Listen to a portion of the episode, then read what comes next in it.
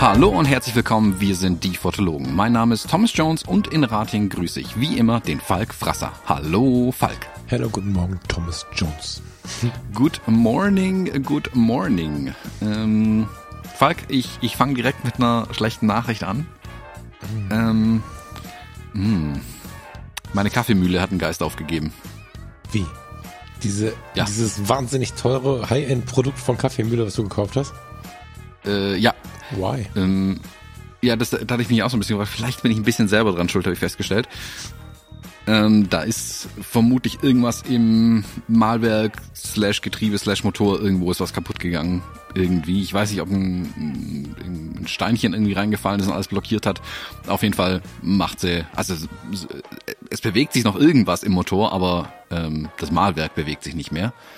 Und jetzt habe ich im Moment keine Kaffeemühle mehr. Und dann bin ich hergegangen und dachte mir, ha, Moment mal, die ist auch noch gar nicht so alt. Da ist doch bestimmt noch Garantie drauf. Das ist mir aber eingefallen, dass ich damit, dass ich erst meine Espressomaschine noch nicht vor so langer Zeit gekauft habe. Die Kaffeemühle ist schon bald fünf Jahre alt tatsächlich. Echt? Vor Ja, ich war auch. Da haben wir da mal eine Sendung drüber gemacht, oder nicht? Ja, also, oder vier Jahre alt, genau. Vier Jahre alt. Also die haben wir, äh, die habe ich mir gekauft lange vor der Espressomaschine. Hm. Deswegen ähm, war ich da selber ein bisschen irritiert. Aber ja, die hat den Geist aufgegeben. Jetzt muss ich mir Ersatzteile besorgen und äh, äh, reparieren. Du, du gibst einem Mann recht, dem ich vor Jahren nicht geglaubt habe, der vor mir stand, allen Ernstes und mir erklärt hat, wenn ich jetzt meinen Vollautomaten benutze, muss ich unabdingbar ein Kaffeebohnensieb einsetzen. Heißt das Kaffeebohnensieb? Ich weiß das nicht. Ich google das mal parallel. Ich glaube, das hieß Kaffeebohnensieb. Ich google das nicht. Könnt ihr selber rausfinden. Das war ein Sieb, das hat er mir auch gezeigt, beim nächsten Mal, als er da war. Da passen die Kaffeebohnen nicht durch, aber potenziell die Steinchen, die beim Kaffeebohnen abfüllen, schon mal dazwischen sind. Also das mhm. ähm, sei ein ständiges Problem, das regelmäßig, und ich konnte es ja nicht glauben, weil ich habe das noch nie gesehen. Ich hatte damals ja super viel mit der Reklamation und Reparatur von so Maschinen zu tun und dachte mir, was? Nee, tatsächlich. Also es äh, scheint tatsächlich so zu sein, dass je nach Kaffeebohne, je nach Abfüller, die nicht gut rausgesiebt sind oder einfach mal der Teufel im Detail steckte und der irgendwo, weiß ich nicht, am Rande des Sackes festhing oder so, irgendwie so. Ja, und dann killen sie die Malwerke. Spannend. Ja. Also äh, kann sein, kann aber auch sein, ich habe sie hm, schlicht und ergreifend schon eine ganze Zeit lang nicht mehr gereinigt, wenn ich ehrlich bin. Also ein bisschen halt ausgepustet, aber nicht mehr gescheit gereinigt. Also das ganze Öl und so weiter da drin mal ähm, auch wirklich äh, rausgeputzt. Kann auch sein, dass da einfach den Geist aufgegeben Aber ja, Steinchen sind wohl ein Problem, aber ich behaupte auch, das hätte ich gesehen, wo ich es dann auseinandergenommen habe. Aber ähm, ja, da jetzt ist da auf jeden Fall Arbeit notwendig. Aber glücklicherweise habe ich jetzt ja hier im, im Studio eine, mal eine, eine Kaffeemühle, die, ich sag mal, Industriegröße hat, also die eigentlich für den Gastrobetrieb da ist, ähm, die für uns drei hier völliger, völliger Overkill ist. Sonst fülle ich mir hier halt immer ein bisschen Espressopulver ab und nehme es wieder mit heim. Ach so. Ah, das ist auch eine Denkweise. Das ist gut. Cool. Mhm. Das ist cool. Ich bin ja ein Mann der Lösungen und nicht der Probleme. Ja, das ist, ich bin ja vom Kaffeevollautomaten wieder weg, weil mir das ganze Gebastel so sehr auf den Sender gegangen ist. Aber ich weiß ja, dass die meisten Menschen slash Männer ja, wobei, ha, nee, also Menschen ähm, Spaß dran haben, so eine Kaffeemaschine auseinanderzunehmen, sie zu reparieren, den Fehler zu suchen. Ich kriege da ja Panikattacken und deswegen bin ich ja weg vom Vollautomaten, äh, genau wegen dieser Dinge, ne? weil ab und zu dann Probleme sich auftun, die man einfach entweder mit sehr viel Geld lösen muss oder mit sehr viel Schweiß oder mit geklemmten Fingern. Alle drei Sachen sind nicht so meins. Aber ja. Hm, ja, wobei, Preis, also wie ne? gesagt, die, die Nespresso-Maschinen geben ja auch irgendwann den Geist auf, wie, ob da müsste man eventuell auch irgendwas reparieren, da kaufst dann halt, also du hast das Mühlenproblem natürlich nicht, weil die Kapseln kaufst, ich meine, da gibst du das Geld dann halt dann eher tröpfchenweise, haha, aus. Ja, ja, ja. Ähm, ich meine, am Ende des Tages kostet es immer irgendwie Geld, ist ja auch ein, ähm, ja, einfaches Verbrauchsmaterial, also ohne Kaffee geht's halt nicht. Deswegen, also bringt mich nicht um. Wie gesagt, ist ein bisschen, ein bisschen ätzend, weil es halt genau vor Weihnachten passiert ist. Ähm, und jetzt natürlich auch kein, ähm, ich habe dann hier beim Ersatzteilservice angerufen, die so, oh, schwierig, mal gucken. Äh, sie melden sich dann im neuen Jahr. Ja, super, da bin ich dann im Urlaub. Ähm, und naja, das wird jetzt auf jeden Fall irgendwie eine Weile dauern. Aber ich weiß mir zum Glück zu helfen. Das ist das einzig Gute, dass die Kaffeeversorgung nicht eingebrochen ist, was sonst hätte ich es vermutlich jetzt nicht mal zum Aufnehmen geschafft. Wobei ja, ich ja auch sagen schwierig muss, ist, ist schwierig, weil Au kostet 100 Euro, schwierig kostet 150 Euro. Bin gespannt. Ja, Muss genau. uns mal auf dem Laufenden halten. Die Chancen stehen ja gut da, wobei stehen die Chancen gut, es bis nächste Woche, bis nächsten Monat fit zu haben. Vielleicht, ne? Ja, irgendwann im Januar werde ich es bestimmt äh, repariert bekommen, aber keine Ahnung wann, aber hm. länger darf es auf jeden Fall nicht gehen. Hm. Ja, sehr spannend. Sehr, sehr spannend. Ja, ich, pff, wenn ich das höre, bin ich echt immer ganz froh davon weg zu sein irgendwie. Wie geht's dir gesundheitlich?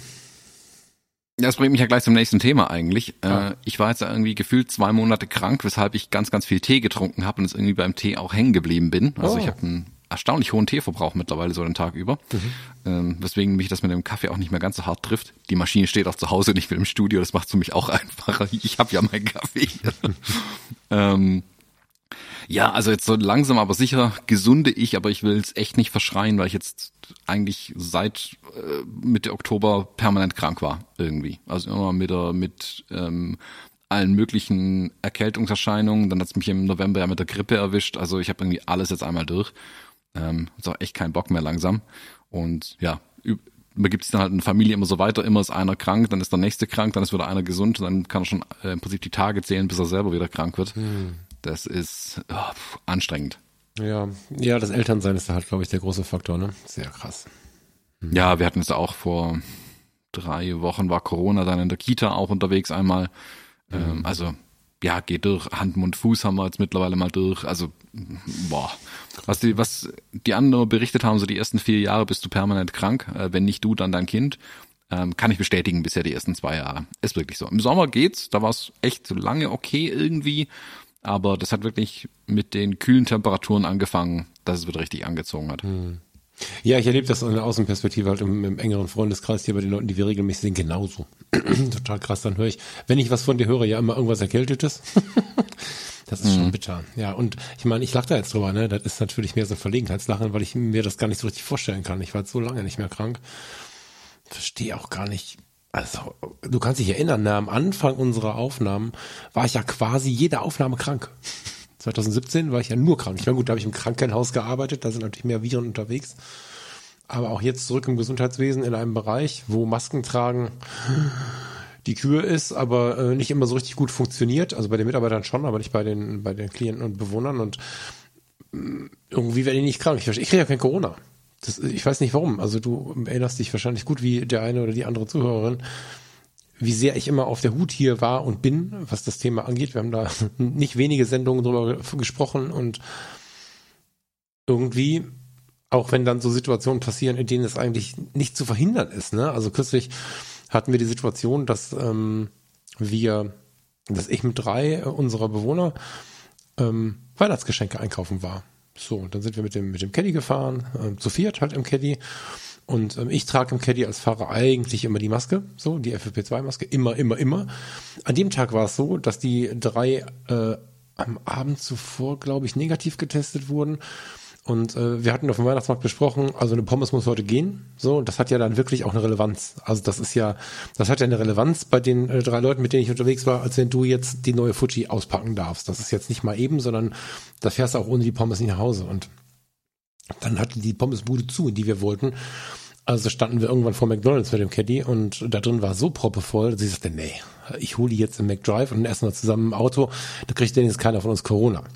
Was ich nicht wusste war, dass inzwischen alle drei Corona positiv waren, wie sich eine Stunde später rausstellte. Schön Fenster zu, draußen minus sechs Grad, ein bisschen Schnee, Heizung an, Lüftung Vollgas, äh, also ne, auf Umluft. Also nicht möglich, und wir haben jetzt nicht uns beeilt. Wir haben da eine Viertelstunde, 20 Minuten in aller Ruhe uns unterhalten, gegessen und mit Maske ist sich schlecht. Äh, also auch für mich, ne, so. Und so eine Situation gab es jetzt ein paar Mal schon, ähm, auch so in den Wohnungen, wo du einfach irgendwo mal einschreiten musst, dich kümmern musst, ähm, so von jetzt auf gleich, wo du irgendwie so an der Maske ziehst und sie versuchst gerade zu ziehen, aber du genau weißt, hm, das war nix und so. Und dann hatte ich jetzt die ganze Vorweihnachtszeit äh, und über Weihnachten, das waren sehr traurige Weihnachtstage, ich habe Heiligabend und so gearbeitet und musste den, den Luxusbraten, den ich dann da kredenzt habe, durch Zimmertüren schieben und so. Es waren so viele Situationen dabei, ich muss Corona haben, habe ich aber nicht. Völlig verrückt. Na, verschrei's nicht. Ich nee, nein, nein, nein, das ist das, was ich jedes Mal, wenn ich das ausspreche, wenn wir uns darüber unterhalten, weil inzwischen kommen schon Leute an und fragen mich, was ich da, wie ich das gemacht habe und so.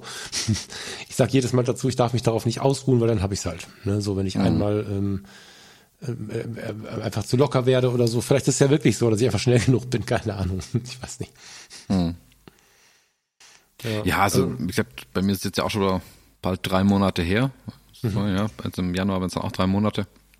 Ähm, von daher kann es mich dann bald auch wieder erwischen, so wie man mhm. landläufig hört. Mhm. Äh, mal schauen. Also ich bin es aber auch schon dran, mal zu gucken, wie dann jetzt das Status eigentlich ist mit Impfung, Nachimpfung, weil ich habe ja immer noch dieses, äh, diesen, dieses, diese Sonder, ja, Sonder, nicht Sonderstellung, aber Sondersituation mit, dass ich am Anfang Johnson Johnson bekommen habe, wo dann ja alles so ein bisschen die, die, die, die Schultern zucken, weil sie nicht so richtig wissen, ob das jetzt drei oder zwei Impfungen sind dann letzten Endes, die ich bekommen habe. Mhm. Ähm, mal gucken. Das, da kümmere ich mich dann aber im Januar, wenn ich vom Urlaub wieder da bin, ähm, erstmal drum. Bis dahin ähm, einfach hoffen, dass es jetzt so bleibt und nichts mehr passiert. Hm, ich drücke die Daumen. Also ich, ich bin jetzt auch nicht im Bilde. Ich würde ja gerne was Schlaues zu sagen, aber ich weiß es gar nicht genau. Ich weiß, nee, weiß auch niemand. Also selbst mein Arzt hat äh, kurz die Augenbrauen hochgezogen und meint, der meldet sich. ja, ja, ja. Also ich eigentlich, ich meine, ich habe mich im, ist das nicht mehr überlegen, im Juli hatte ich die vierte Impfung. So, das heißt langsam könnte ich ja tatsächlich sogar auf die Nummer 5 gehen, die ja dann jetzt auch, ich müsste es wieder nachlesen, weil letzter Stand war, dass die nächste auch ähm, Omikron kann. Hm. Mal schauen. Also ich würde jetzt auch abwarten wegen der Situation in China und so. wer weiß, was, was da jetzt noch kommt. Ich will das nicht beschreien und ich hoffe, dass es so weitergeht wie jetzt, weil bisher ist es ja inzwischen ein sehr angenehmer äh, Weg, den wir da gerade gehen. Also angenehm, ne? In Anführungsstrichen, aber es ist ja verhältnismäßig. Erinnere dich an unsere ersten Sendung zu dem Thema. Das ist ja kein Vergleich. Und, und dennoch, ähm, ja, ich warte erstmal ab. Das ist schon richtig, ja. Hm. George, aber wir wollen jetzt ja nicht wieder den Corona-Cast aufmachen. Das hat äh, für die eine oder andere Diskussion am Rande gesorgt, auf die ich nicht nochmal Lust habe. Insofern lass uns mal vorsichtig, keine Ahnung, ich gucke mal auf unseren Zettel, wir haben ja einen Zettel. Lass uns mal zu dir ins Studio gehen. Thematisch, inhaltlich. Ähm, wir hatten beim letzten Mal hatten das schon ganz kurz angerissen, aber dann nicht mehr ausgeführt, dass ich jetzt hier im Studio äh, langsam ziemliche Fortschritte mache und jetzt auch hier die ersten Produktionen und so gemacht habe. Also auch weniger als ich wollte, weil auch ich krankheitsmäßig irgendwie fast alle Termine verschieben musste im äh, Ende November, Anfang Dezember und jetzt alles irgendwie in den Januar, Februar schon verschoben ist. Also hm, nervt mich auch ein bisschen, aber ist halt so. Hm, aber ich habe hier eine ähm, Videoproduktion mit dem Kai Biermann zusammen gemacht. Hat man das nicht schon gesprochen?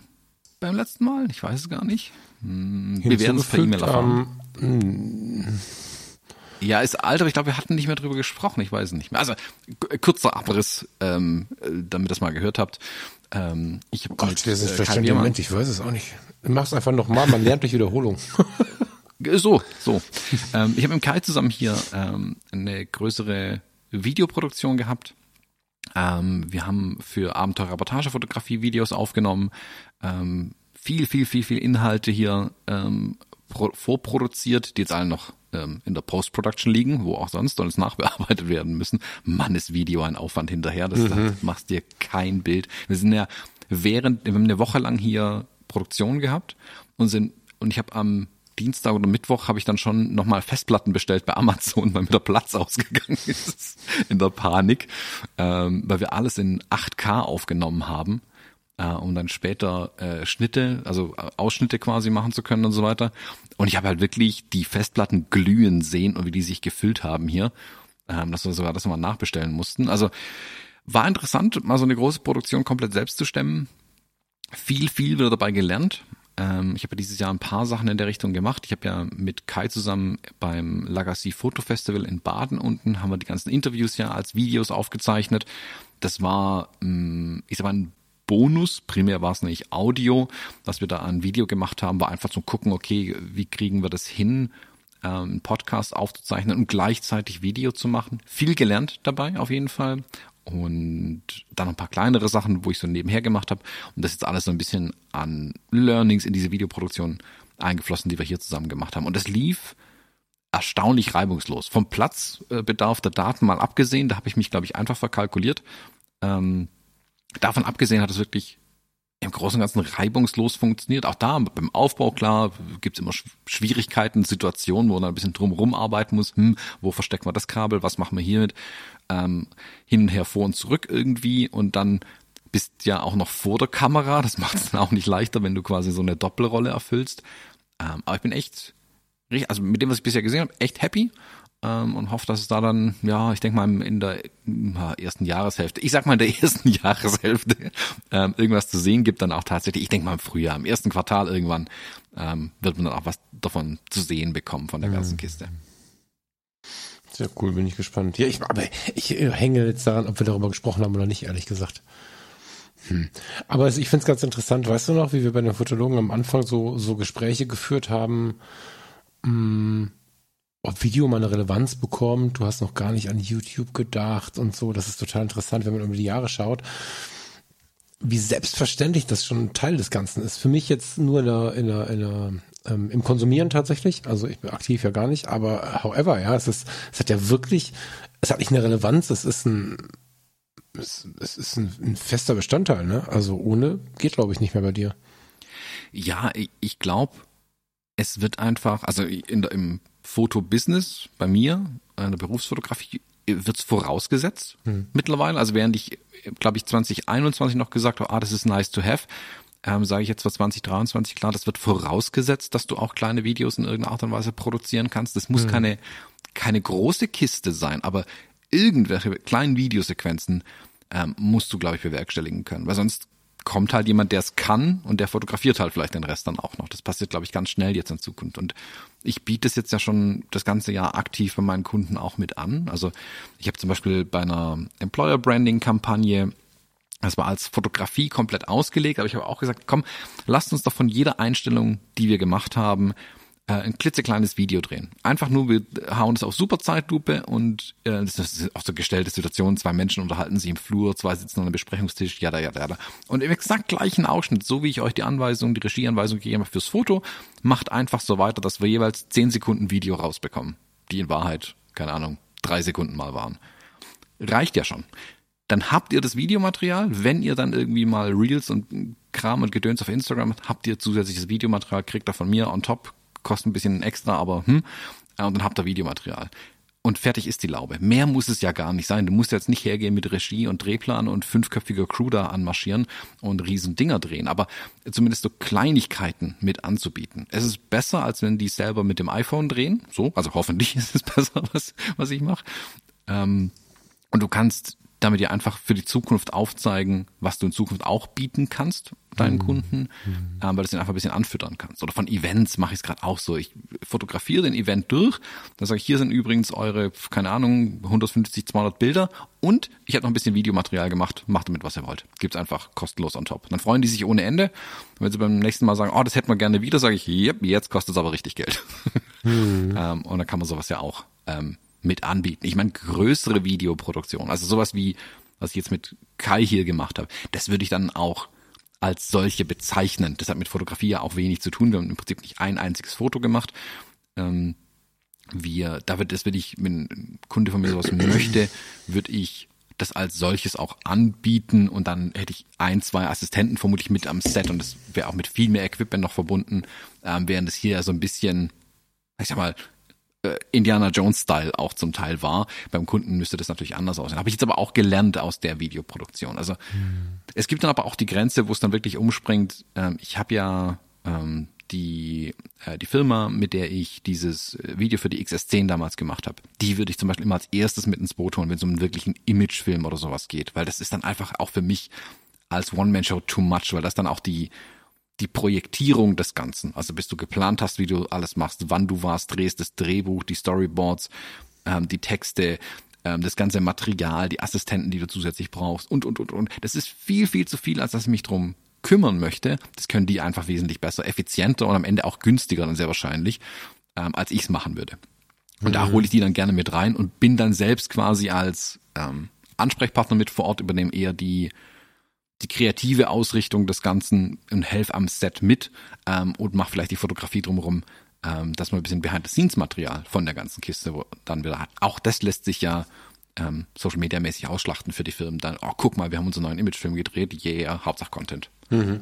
Ähm, Zwei Fragen dazu zum, zum Thema Abenteuerreportagefotografie sind mir so in den letzten Tagen mal gekommen. Erstens, habt ihr einen Videobereich? Nee, bis jetzt nicht, ne? Also ein Bereich, in dem ihr über Video sprecht? Äh, also Videoreportage machen. Genau. Meinst du? Nee. Hm. Noch nicht. Genau. Das wäre meine Frage gewesen. Ich kenne dich ein bisschen, höre deine Betonung und gehe nicht weiter darauf ein. Und habe eine zweite Frage. Ich ähm, habe beim letzten Mal ja erzählt, wie ich irgendwie ein bisschen mit dem iPhone, ein bisschen hier, ein bisschen da, mit in diese ganzen Öffentlichkeitskisten äh, mit reingegriffen habe. Ähm, Öffentlichkeitsarbeit auf der im, im Sozialunternehmen jetzt in dem Fall und ähm, stelle immer weiter fest, umso mehr, man, man vernetzt sich ja ganz automatisch. Ich meine, das ist in der Welt der Fotografie so und das ist ja in allen Bereichen, in denen wir uns bewegen, schauen wir uns um, schauen wir bei Instagram, schauen wir in allen möglichen ähm, Orten im Internet und im richtigen Leben, wenn wir vielleicht kennen, äh, sprechen oder treffen der damit zu tun hat und somit habe ich mir nicht nur von uns, sondern auch von den anderen äh, Mitbewerbern am Markt, wenn man sie Mitbewerber nennen darf, keine Ahnung, also äh, Lebenshilfe und Co, habe ich mir mal angeschaut, was sie so machen und habe gedacht, weißt du was? Das Abenteuer Öffentlichkeitsarbeit wäre auch mal ein Thema, weil es unterscheidet mhm. sich schon, finde ich, intensiv vom Thema Reportagefotografie ist aber wirklich was, was die Welt eigentlich braucht. Ja, und Öffentlichkeitsarbeit bezieht sich ja, das ist ja im Prinzip der Name für die ganzen Hilfsorganisationen, Organisationen mit äh, Sicherheitsaufgaben, ähm, die ganzen äh, Nichtregierungsorganisationen quasi, die sich irgendwie mit einem gemeinnützigen Ding beschäftigen, die ja auch Etare haben dafür. Also es ist ja nicht so, als dass da nur Ehrenamtliche arbeiten, sondern das sind ja mitunter äh, Sozialunternehmen und manchmal sogar äh, Sozialkonzerne, bei denen äh, Leute angestellt sind dafür. Und ich habe das Gefühl, wenn ich mich so umschaue, gar nicht bei uns im Werk, da ist cool und da wird auch gerade viel gemacht und da verändert sich auch gerade viel zum Positiven. Aber ähm, ich sehe da einen Riesenbedarf. Ist das ein Thema für euch oder ist der Markt zu klein? Was meinst du? Also der Markt naja, ist nicht zu klein. Habt ihr einen Zugang dazu und Interesse daran? Interesse ja, aber ich glaube nicht für Abenteuerreportagefotografie selbst. Also wir haben Teilnehmerinnen und Teilnehmer, die in dem Bereich sich ähm, bewegen. Mhm. Und was ich festgestellt habe, also sowohl bei ähm, ARF, Abenteuerreportagefotografie abgekürzt, da muss ich es nicht mal aussprechen, ARF, super Abkürzung. Ähm, was ich bei ARF gemerkt habe und ähm, aber auch bei mir im Job ist, dass diese ganze Öffentlichkeitsarbeit, ähm, Pressearbeit, PR-Arbeit im Moment bei vielen Filmen, also bei den kleineren vor allem, einen ähnlichen Stand hat wie vor 20 Jahren die IT-Abteilung den Stand hatte. Hey, du hast doch ein gutes Telefon, du machst ab sofort die PR-Arbeit, so wie früher derjenige mit dem Computer oder diejenige mit dem Computerbild-Abo halt der oder die ITlerin im Unternehmen war. So, also du kennst dich privat mit Computern aus, super, installier mal Office. So ist mit PR-Arbeit im Moment. Jemand, der da auch nur ein Fünkchen Talent mitbringt, wird dazu verdonnert, das dann zu tun, macht es irgendwie nach bestem Wissen und Gewissen, aber es ist halt weit von dem entfernt, A, was es sein sollte und B, was es sein könnte, wenn man es richtig macht. Ich habe jetzt zum Beispiel für, äh, ich glaube, irgendwann Ende Januar ähm, eine Schulung angesetzt, ein Training in der Firma, wo ich ähm, eine, eine Person genau darauf aber schul. Also die haben zwar Fotografie, was Werbefotografie angeht, aber für Events, für Pressemitteilungen, das gelegentliche Bild hier und da, PR-Arbeit, ähm, das machen sie halt irgendwie Hanebüchen nebenher.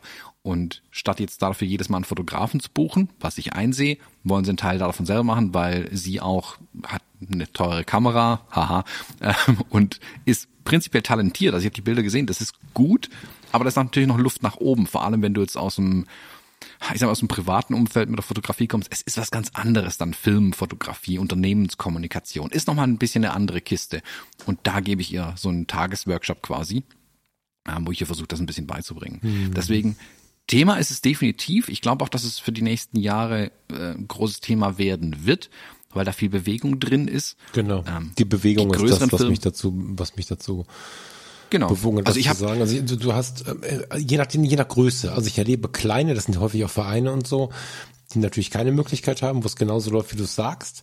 Und ich erlebe auch eine starke Bewegung. Wie gesagt, ich muss unser Werk da ausschließen, weil wir gerade ähm, sehr auf einem aufsteigenden Ast da sind. So, aber äh, mal bei anderen hingeschaut, hast du auch Abteilungen, die sich so benennen. Das ist die Abteilung für Öffentlichkeitsarbeit. Da sind noch Pressesprecher mit drin. Da sind die Leute, die dann vielleicht sogar einen Facebook-Account oder Instagram-Account verwalten und so die aber ähm, damit gewachsen sind und das gelernt haben, lange bevor diese Medien am Start waren. Und dann kommen die jungen Wilden jetzt von der Uni, die werden mitunter eingestellt und manchmal sind es Mitarbeiter, die irgendwie ein bisschen Plan haben und so.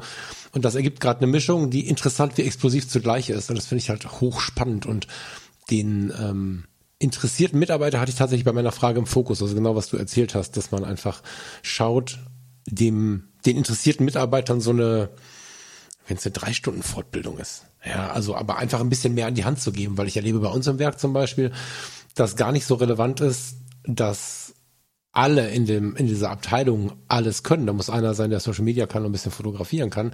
Der kann aber nicht den ganzen Tag im Kreis fahren. Wir haben irgendwie 26 Kindergärten jetzt müsste ich nachgucken, neun Einrichtungen der Behindertenhilfe, äh, Pflegedienst, da weiß der Teufel. Also es ist halt eine riesen Kiste.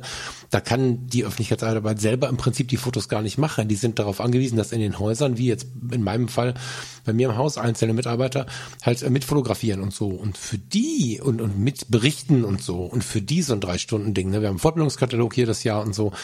Da wäre sowas natürlich richtig cool, wenn man da irgendwas anbieten würde, wo man ähm, den, den Mitarbeiter, die Mitarbeiter so ein bisschen sensibilisieren könnte für dieses Thema und wo man auch so ein bisschen schauen könnte, wo sind die Grauzonen, wo sind die Grenzen, mh, Datenschutz, Fotos machen, wen darf ich fotografieren? Da gibt es also ganz viele offene Fragen. Wenn man jetzt laut ausruft, macht einfach mal Fragen und Fotos und schickt sie uns. Um Himmels Willen, ne? So. Mega spannendes Thema. Also wir müssen das auch nicht bis zum Ende bringen, aber ich habe da in den letzten Wochen viel drüber nachgedacht, weil ich ja selbst doch immer mehr in Berührung mit dem Thema gekommen bin und äh, in Berührung mit dem ja und äh, habe dann immer wieder auch an euren Workshop gedacht weil da ja schon extrem viele Parallelen bestehen. Ja. Ja, definitiv. Ich sag mal, AUF ist das bisschen das falsche Vehikel, weil wir uns da eine ganz andere Zielgruppe mhm. richten. Aber ich sag mal, der prinzipielle Content ist sehr, sehr ähnlich tatsächlich. Ähm, also viele der Grundsätzlichkeiten, was Bildgestaltung und und und angeht, äh, die Kommunikation in Bildern und sowas. Ähm, aber das machen Kai und ich dann tatsächlich eher ähm, über unsere ähm, Business-Schiene dann die Firmen auch da direkt ansprechen. Mhm. Aber wie du sagst, von den großen bis zu den kleinen Firmen, die Unterschiede sind ja da und wie will man es eigentlich bewältigen? Also ich sehe mich da auch mehr als Berater und Trainer, als dass ich jetzt bei vielen Firmen rumfahre und dort die Fotografie mache. Also mache ich ja bei ein paar, äh, keine Frage, aber nicht bei allen. Und ich glaube, ich kann ähm, A, mehr Geld verdienen, bin ich ja ehrlich, und B, ähm, auch mehr für mehr gute, gute Fotografie sorgen letzten Endes, wenn ich lieber ein paar Leute einfach ein Training mitgebe, dass die es besser machen können in Zukunft. Also, ja, wenn du sie befähigst, ja klar. Und es genau. gibt halt Größen, wo du, du kannst ja nicht den Fotografen rumschicken, der, der für jeden Tag, zweiten Tag spätestens ein Posting bereitstellt. Also das, vielleicht kann sich das irgendwer leisten, aber ich bin jetzt bei den Sozialunternehmen, die können es halt nicht. Ne, so. Genau, die können es ja zum Teil nicht. Ich meine, ich habe Kunden, wo ich jetzt weggehe von ähm, so, wir machen ein Fotoprojekt hin zu, es ist Content-Produktion, was wir machen. Sprich, ich komme einmal im Monat, alle zwei Monate vorbei, wir fotografieren den Tag verschiedene Dinge durch, damit wieder für die nächsten Monate Content einfach da ist. Mm. Und also die, die, die Strategie ändert sich da schon ein Stück weit. Und das mache ich auch gern. Das macht auch riesig Spaß, das so ein bisschen auf den Kopf zu stellen, das ganze Konzept. Komma, aber für manche, ich werde nicht immer für alles da sein. Und die Firma, wo ich die Schulung mache zum Beispiel, die haben den Hauptsitz ähm, bei euch in äh, NRW oben, haben aber bundesweit quasi Werke. Mhm. Und ich werde nicht bundesweit in die Werke fahren, sie auch nicht, aber irgendwie muss uns halt die Bilder glatt ziehen, Struktur reinbekommen, sich überlegen, was braucht man, damit man mit Sinn und Verstand rangehen kann letzten Endes. Ähm, und dann, dann kommt da auch was dabei raus. Aber die würden mich auch nicht in ganz Deutschland rumschicken. Aber wenn, wenn sie quasi einfach schon mehr weiß, was braucht das Unternehmen, was kann sie leisten und wo muss sie dann doch vielleicht Fotografen zubuchen, dann hat es ja, dann passt es ja auch wieder. Dann ja, kommt auch am Ende was raus. Und dann kriege ich ja auch vielleicht die Werke in Süddeutschland ab und mache da dann die Fotografie. Bin ich auch happy, freue mich auch drüber. Ja, ja. Spannend. Ja, wollte ich mal abgefragt haben und habe ich irgendwie nie per WhatsApp gemacht. Ich dachte mir jetzt hier in die Aufnahme passt das rein. Hm? Spannend. Ähm, wir sind noch im Bereich persönlicher Rückblick. Was war so im letzten Monat relevant? Vielleicht noch ein Satz zu, zu den Projekten so, weil durch diese ganze Corona-Nummer und so habe ich relativ wenig die Kamera in die Hand gehabt, wenn dann zur tiefen Entspannung irgendwie am Teich oder so. Aber ich habe unglaublich viel Kommunikation, vielleicht ist der Weihnachtszeit, keine Ahnung, rund um so Projekte gehabt. Also es haben sich viele Leute gemeldet bezüglich der Fotologen, schön, dass ihr wieder da seid, Comeback und so. Ähm, keine Kritik dass wir von wöchentlich auf monatlich gegangen sind, also dass keiner böst drum, die, wenn überhaupt kam, sowas wie ein Verständnis oder so. An der Stelle dafür nochmal einen lauten Dank, weil wir hier bei den Fotologen sitzen. Aber es war auch interessant, wie hohe Wellen dann doch die übrigen Podcast-Projekte schlagen. Das war mir zu Fotopia ehrlicherweise erst wieder bewusst geworden, weil ich ja im Juli mit dem Switch ins Gesundheitswesen irgendwie so ein bisschen von diesem, hm, von diesem Umgang mit Öffentlichkeit so ein bisschen zurückgeschoben oder zurückgetreten bin und irgendwie dachte, nee, dann wird's jetzt ruhiger, aber die Podcasts laufen ja weiter. ein Trugschluss aus der, aus der Blase, die einen umgibt einfach, ne? Und auf der Fotopia war ich schon sehr begeistert, wie viele Themen wir hatten aus unseren Podcasts, die wir so betreiben. Ähm, der Mindclass Podcast wird immer wieder angefragt. Äh, lieben Dank auch im Namen vom Steffen dafür. Dennoch ähm, passiert erst da nichts ähm, und das ist auch okay. Alles hat seine Zeit. Wenn, dann sprechen wir so. Ähm, hatte am Nachfolgetag der Fotopia mit ihm noch einen Brunch und in Hamburg oben und seiner Frau haben wir nochmal darüber gesprochen. Also im Moment ähm, sehen wir uns, wenn dann privat, aber nicht mit Mikrofon in der Hand. Schön aber, dass ihr immer wieder nachfragt und was ich äh, wirklich mal sagen wollte, vielen lieben Dank, ähm, auch wenn das hier der falsche Kanal ist, für so viel Rückmeldung zu zwischen Blende und Zeit.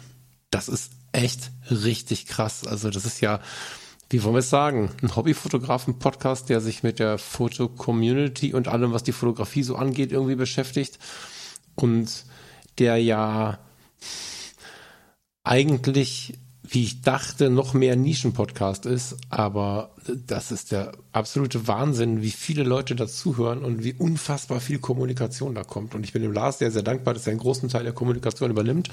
Ich bekomme aber alles irgendwie in Copy und äh, freue mich da mega drüber. Also was, was diese ganzen Projekte momentan an Furore machen, das hat mich jetzt gerade zur Weihnachtszeit sehr, sehr gerührt. Ja, deswegen an der Stelle äh, mal ein Danke und eine Vorfreude aufs nächste Jahr, aber vor allen Dingen Rückblick, dass das doch irgendwie so wichtig geblieben ist. Das finde ich ganz interessant.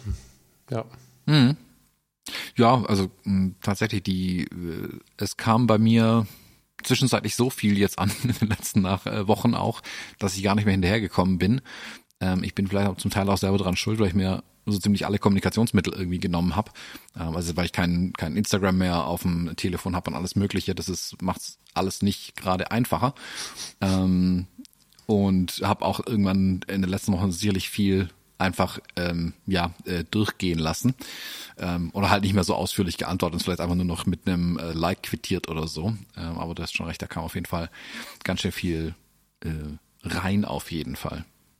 Ja, also ich hätte halt damit gerechnet, dass das irgendwie ganz leise wird, aber das war ein, ein ziemlich heftiger Trugschluss so. Ja, vielen Dank an der Stelle, ganz laut und damit seid ihr, das habe ich bei Fotografie tut gut immer schon mal so in die eine oder andere Rückmeldung mit reingeschrieben, wenn es mich dann besonders motiviert hat, was da gekommen ist. Damit seid ihr Teil des Projekts, weil weder hier bei den Fotologen noch bei irgendeinem anderen äh, Projekt ist es irgendwie ein Ding zum Reichwerden und wenn es da dann äh, nicht mal einen netten Kommentar gibt, wie die, die von euch kommen oder sogar mal eine Flasche Whisky oder sogar eine Uhr, dieses Jahr zu Weihnachten, vielen Dank, dann ähm, weißt du, das ist so diese emotionale, dieses emotionale Feedback ist halt sehr wichtig und sehr wertvoll und ist, glaube ich, mit ein Grund, warum es das hier alles gibt. So kann man so sagen. Ja, vielleicht auch nochmal rundum äh, ein Dankeschön an äh, all die, die jetzt, ähm, ich habe schon fast vergessen, weil es jetzt ja direkt nach Weihnachten ist und irgendwie schon alles irgendwann im Dezember hier ankam. Es kamen ja ein paar Kalender, Bildbände, äh, Kugelschreiber, danke für den, ähm, alles Mögliche hier irgendwie an. Vielen, vielen Dank, auch wenn ich noch nicht allen irgendwie persönlich antworten konnte. Ähm, kalendermäßig bin ich für das Jahr 2023 auf jeden Fall ähm, soweit versorgt. Ich habe in, in alle zwei Meter hier einen Kalender hängen. Bitte keine Kalender mehr schicken. Ich, ich weiß ja meins gut. Ähm, aber ich habe ein paar auch ähm, schlicht und ergreifend hier dann verteilt irgendwie. Ähm, zu Hause hängt einer. Ähm, ich habe einen ganz schönen ähm, Wildtierkalender bekommen. Den habe ich zum Beispiel bei Joshua im Zimmer aufgehängt. Von, Kann er jetzt irgendwie Tiere gucken. Mal ganz konkret. Äh, der ist äh, von einem, vom Verlag, Ach vom so. Bildner Verlag kam der. Genau. Ähm, keine Ahnung, warum die einen Wildtierkalender gemacht haben, aber mh, so, den habe ich dann da äh, bei ihm aufgehängt. Dann kann er jetzt äh, jeden Monat ein neues Tier lernen. Ähm, und es wird sicherlich auch Spaß machen. Sehr cool. Ja, ich habe jetzt nicht alles genannt, ne? Das war also wirklich, also, habe ich so nicht mitgerechnet. Ich muss jetzt auch kein so riesiges Thema draus machen, weil mir war wichtig, ganz laut Danke zu sagen, weil das ja so die einzigen Medien sind. Klar, schreibe ich zurück.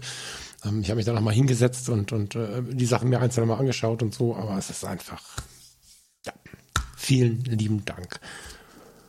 Ähm, wir müssen ein Thema springen und ich habe im letzten Mal gelernt, ich muss Pausen machen. Was ist unser nächster Themenblock, Thomas? Der Rundumblick, was ähm, in der Fotowelt so los war. Du hast die Pixie direkt aufgeschrieben und ich habe die schon wieder vergessen gehabt. Ich fand die ja hübsch, als wir das erste Mal besprochen haben. Willst du das nochmal ins Thema holen? Und warum du die jetzt reingepackt hast? Erzählen? Genau, die Pixie, ähm, jetzt wäre es gut, wenn ich die Episode noch wüsste, aber dazu ist mein Gehirn zu zerfressen durchs Alter. Das ist jetzt ähm, komisch, wenn du die, die noch Pixie, wüsstest. Ja, die Pixie ist eine kleine digitale Rangefinder-Kamera, die mit einem M-Mount vorne ausgestattet ist Und das Schöne an der Pixie ist, dass die halt Fotografie, Fotografie neu denken ist auch albert, aber die haben sich ja im Prinzip, äh, die haben keine Altlasten, die sie mittragen. Die äh, Firma, die die herstellt, sprich, die konnten alles so machen, wie sie es eigentlich wollten. Ist eine ganz spannende kleine Kamera, hat kein Display drauf. Die haben keine, ja, keine schon vorhandenen Objektive und so meinst du, oder wie meinst du das? Nein, keine schon vorhandenen Käufer, die sagen, aber bei der alten Kamera ah. war das aber noch anders. Ja. Das sind Altlasten. Die können einfach eine neue Kamera machen mhm. und haben eine spannende kleine Kamera gemacht, ohne Display hinten drauf, Rangefinder-Style, nimmt M-Objektive auf, ähm, sehr digital gedacht und trotzdem irgendwie ein sehr analoges Feeling dabei gleichzeitig. Ähm, spannende kleine Kiste. Ich hoffe noch immer, dass ich mal eine in die Hände kriege. Ich kenne sie bisher auch nur aus Bildern. Und die haben jetzt ein Update der Kamera gemacht und die haben jetzt als erster Hersteller, so wie sie behaupten, glaube ich den aber auch, einen 64-Bit-Prozessor in die Kiste eingebaut. Da meint man jetzt, und jetzt? Ähm, das bringt immens viel interessante Möglichkeiten für die Zukunft. Inwieweit Pixie das nutzen kann, weiß ich nicht aber es erhöht auf jeden Fall den Druck auf die anderen Hersteller äh, und äh, schlägt in die Kerbe, in die ich ja schon seit Jahren immer wieder reinhau. Die, dieses Computational Photography Thema, ähm, man sieht es ja jetzt an den, wie von, ah, wir haben den besten Autofokus zu, oh, wir erkennen Objekte im Bild und fokussieren auf die, gegangen wurde bei den Kameraherstellern, also Sony, Canon, Nikon, Fuji, alle. Ähm, und das Thema wird ja immer stärker werden. Und das erhöht jetzt hier sicherlich wieder den Druck auf die etablierten, in Anführungszeichen großen Kamerahersteller, hier auch nochmal weiter zu gucken, okay, ist es noch zeitgemäß, diese komischen äh, Gurken-CPUs da zu verbauen? Nicht, dass die jetzt schlecht sind in den Kameras, aber die sind für Kameras gemacht. Für Kameras, die ähm, deren Konzeption, sage ich mal, fünf bis zehn Jahre zurückliegt. Was ist eine Digitalkamera? Und ich glaube, dass die Digitalkamera der Zukunft anders aussieht. Und die werden andere äh, Prozessoren benötigen. Und was Pixie hier macht, ist ein Schritt in die richtige Richtung. Zumindest mal die Hardware-Grundlage zu liefern. Und jetzt kann man die Software-Leute darauf ansetzen, okay, ähm, zeig mal, was ihr könnt, was kann eine Kamera alles, wenn sie eine bessere, äh, einen besseren Prozessor innen drin hat. Das könnten nur simple Dinge sein, wie eine funktionierende Kommunikation mit deiner Smartphone-App. Punkt. Ähm, äh, oder auch andere Sachen, was die Objekterkennung angeht, dass du aus Bursts wenn du einen Burst machst und was fotografierst, dass automatisch erkannt wird, wo hat die Person die Augen offen, zum Beispiel. Mhm. Also wenn du jemanden beim Sprechen fotografierst ähm, oder so, dann also, also habe ich auch auf die Serienbildfunktion an, dann sitzt immer hinterher dann in Capture One da, klickst dich durch 15, 20 Bilder durch, um das Bild rauszusuchen, wo die Person am besten aussieht. Es gibt Tools, Narrative Select, die das automatisiert, also automatisiert, die dir Vorschläge machen. Und das können mhm. sie eben, weil die Software gut ist. Und die Software benötigt eine gute Hardware und bei Pixie ist sowas jetzt drin. Und deswegen finde ich den, den Schritt hier so spannend und ich hoffe, dass das eine, eine Strahlwirkung auf den Rest der Branche hat. Also wir sind so ein bisschen der, wie, wie, wie wir vor, keine Ahnung, acht Jahren auf Tesla geblickt haben oder so, so als Vorreiter irgendwie. Ja, der Vergleich ist gar nicht so schlecht tatsächlich. Die, die fangen halt einfach frisch an. Die haben ein weißes Blatt Papier vor sich gehabt, wie Tesla auch, und können sagen, guck mal, was können wir denn alles machen? Und der Druck, den Tesla ja auf die Automobilbranche ausgeübt hat, ähm, der, da würde ich mich freuen, wenn der von so kleinen Herstellern oder Nischenherstellern, nennen wir es vielleicht so, Nischenherstellern jetzt eben auch kommt. Ähm, das ist zum einen sowas wie ein 64-Bit-Prozessor hier bei der Pixie, auf der anderen Seite dann aber auch sowas äh, wie eine ähm, wie eine Neuauflage der M6 oder sprechen vielleicht auch gleich noch drüber die die Pentax Kameras, die ja wieder äh, auch analoge Kameras äh, bauen wollen. Mhm. Ja, ich finde es ganz interessant, dass, dass momentan viele Kleine für viel Furore sorgen. Also viele Klein ist jetzt immer so eine Sache, ne? Wenn wir in deren Geschäftsbücher gucken, würden wir uns wahrscheinlich trotzdem schwindelig werden, aber ähm, im Vergleich zu früher ähm, bricht, brechen so ganz viele alte Werte auf, was ja auch der Grund ist. Ich meine, wir hatten gerade, da hattest du das Wort schon, ne? Warum wir so eine Wertedifferenz haben und so ein Verständnisproblem zwischen jungen Generationen und alten weißen Männern und wie wir sie nicht alle nennen wollen, weil einfach so viele Werte aufgebrochen sind und so viele Glaubenssätze von früher damit aufgehoben werden, was aber die Welt so viel freier macht. Ne? Ob das jetzt ein Auto für 80.000 Euro ist, was ein Furzkissen integriert hat, Tesla, oder oder sowas hier. Ne? Ich meine, die Pixie, ja, sexy, viel Geld für sexy. Ne? Also lass mich mal gucken. Order Now, habe ich zweieinhalb Grad gelesen oder sowas. Ich hatte, mhm. hatte da schon mal drauf geklickt glaube zweieinhalb, ne? 2,7 mit 16 Gigabyte. Storage ist integriert. Kann man, kann der eine Karte? Also, äh, ich glaube, man kann Karten nachstecken, ja. Bestimmt. Oder? War das? Moment, müsste ich jetzt auch nachschauen. Warte. Oder war das nur der integrierte Storage? Ich weiß es gar nicht mehr. Ich glaube, nee, ich glaube, der war sogar nur der integrierte Speicherplatz. Aber dann wäre es ein bisschen wenig, oder? Ja, es gibt ja auch äh, wäre mit mehr Speicherplatz. Ja, klar. Ein bisschen wie bei den Telefonen, Aber wie beim 128 GB wäre auch wenig, oder? Kommt darauf an, wie du fotografierst. Also ich glaube, die Pixie ist keine Kamera, die du jetzt an den Spielfeldrand bei Olympia stellst. Von daher Weiß ich nicht. Wäre die Lifetime auch nicht und es gibt Menschen, die das tun. Aber ja, okay. Ja, aber da gehst du mehr in, in, in Reportagekontext oder so, glaube ich, ja, aber nicht ja. mit einem äh, Monster-Tele, wo du durchhämmerst. Und bei 26 Megapixel, ich könnte mir vorstellen, dass 128 reicht. Kostet dann 3,1. Schnäppchen. Egal, äh, Fortschritt, ja, ganz spannend, ganz spannendes Thema. Mag ich. Ähm, ist das nächste Thema ein Fortschritt oder ein Rückschritt? Oder was heißt das? Hast du eine Einschätzung, hast, oder beziehungsweise hast du mitbekommen, was da los ist mit dem Deutschen Fotoinstitut? Mit dem Bundesinstitut für Fotografie, wer es jetzt doch nicht so heißen soll? Nee, genauso wenig wie ich ähm, dieses ähm, produzierte Drama auf RTL 2 anschaue, gucke ich mir auch das Drama nicht mehr an. Das produzierte Drama, welches? Diese hier äh, Reality-Sendung, ähm, wo immer die nächste Plotwendung und Twist ähm, jetzt doch nicht, dann doch wieder anders und jetzt vor und zurück. Ach, du sprichst nicht von ähm, irgendwas Speziellem, sondern von einem Format. Genau, vom, ah, es, ja, es ähnelt einem Reality-Format mittlerweile. Genau. Also ich bin tatsächlich so ein bisschen verwirrt, weil wir hatten ja äh, bereits schon, äh, also wir hatten äh, über das, äh, wir fangen von vorne an.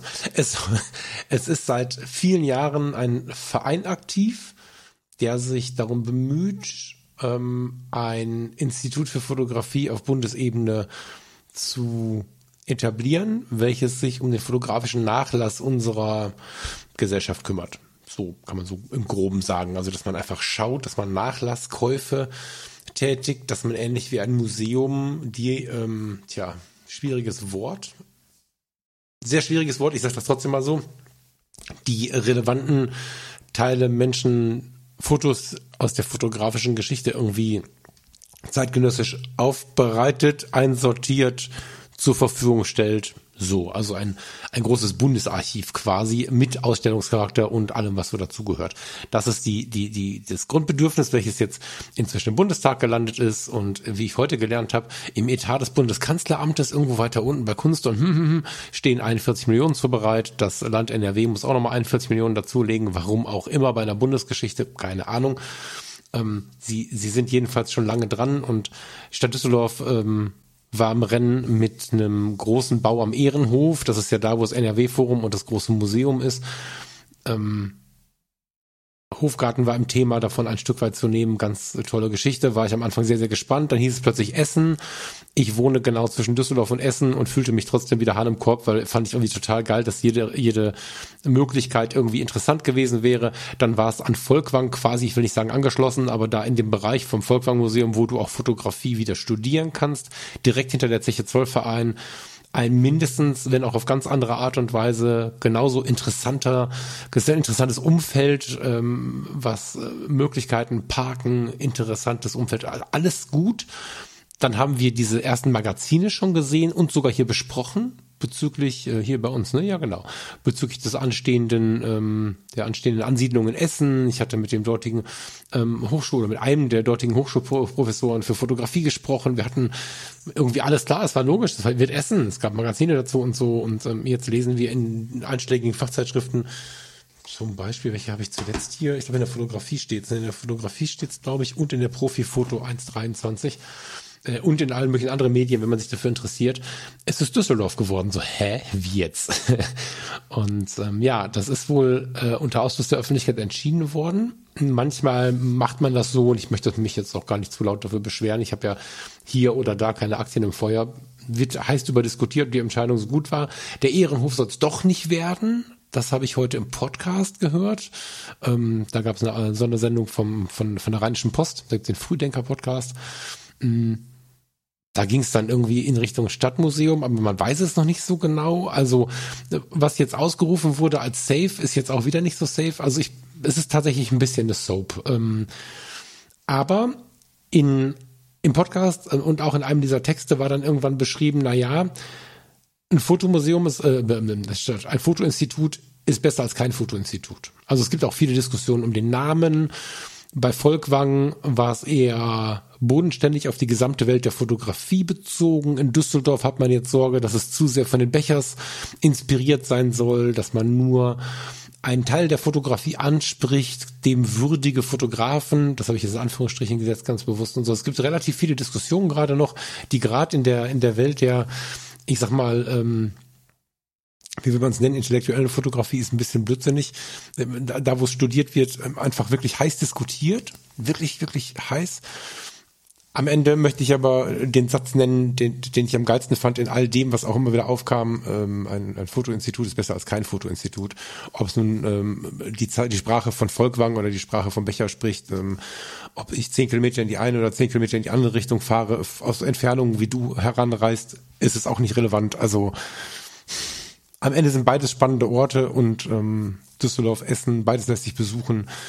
Wie es am Ende ausgekleidet wird, da bin ich noch sehr gespannt drauf. Was, was bietet ein, ein, ein Institut für Fotografie überhaupt an? Also was, was, was wird ähm, neben dem Erhalt der zeitgenössischen geschichtlich relevanten Fotografie, was wird für uns angeboten, die wir denn dann auch mal einfach was sehen wollen, die wir vielleicht davon profitieren wollen, das finde ich alles hochspannend und habe da auch noch keine so richtig konkrete äh, Antwort drauf. Finde aber spannend, das ganze Thema zu beobachten tatsächlich. Also ich gucke es mir schon an, was da so passiert, zumal ja das meiste eh unter, unter, unter irgendeinem Deckmantel passiert und dann kommen wieder neue Pressemeldungen. Also es ist ja nicht so, als dass sich das Drama live angucken müsste, wenn ich jetzt irgendwo im Stadtrat sitzen würde. Oder in dem Fall ist es, glaube ich, Landesentscheid, Landes- und Bundesentscheid. Also im, im, im Landtag. Da würde ich wahrscheinlich verrückt werden, wenn mich das Thema interessiert. So streiten die sich ja quasi für uns und am Ende bekommen wir ein Ergebnis hingelegt. Sagen wir mal, ich bleibe gespannt. Ja. Ja, ich sehe es so ein bisschen. Äh, äh, schickt mir eine Mail, wenn wenn ähm, endlich wenn das Ding steht. Aber nicht mal bei der Grundsteinlegung. Wenn es steht, wenn die Eröffnung ist, dann bitte mich wieder informieren. Bis dahin oh, ist es mir zu zu viel Drama einfach. Ja, es ist halt sehr emotional besetzt, ne? Also deswegen versuche ich das Ganze halt eben so, also nicht emotional zu betrachten, weil diese emotionale Besetzung des Ganzen macht es halt anstrengend. Das ist halt so das, das Große dabei. Ich meine, natürlich, ne, wenn ich jetzt ein Kind von Volkwang bin oder ein Kind der Bechers und ich äh, wäre jetzt hier nicht irgendwie der Hobbyfotograf, der einen Podcast macht und mit Teleobjektiv durch den Wald läuft, sondern ich wäre jetzt irgendwie in dem Bereich unterwegs, dann würde ich wahrscheinlich auch deutlich mehr Emotionen reinstecken. Deswegen will ich das gar nicht kritisieren. Ich kann das schon verstehen, warum die sich da so ein bisschen bekriegen. Ähm, kann da beide Seiten ganz gut verstehen, zumal beide wirklich wertvolle Argumente haben. Also am Ende kann ich auch verstehen, dass sie zwischendurch sogar überlegt haben, soll man die einfach halbe halbe machen, weil sie einfach von beiden Seiten merken, okay, krass, also es ist beides wirklich relevant. Mal sehen. Ich bin gespannt. Ja, ich schicke dir eine Mail, wenn es mehr Neues gibt. Genau, das wäre meine Bitte an dich. Wenn, wenn das Ding steht, schickst mir eine E-Mail, dann komme ich vorbei und wir gucken es uns gemeinsam yes, an. Sehr gerne.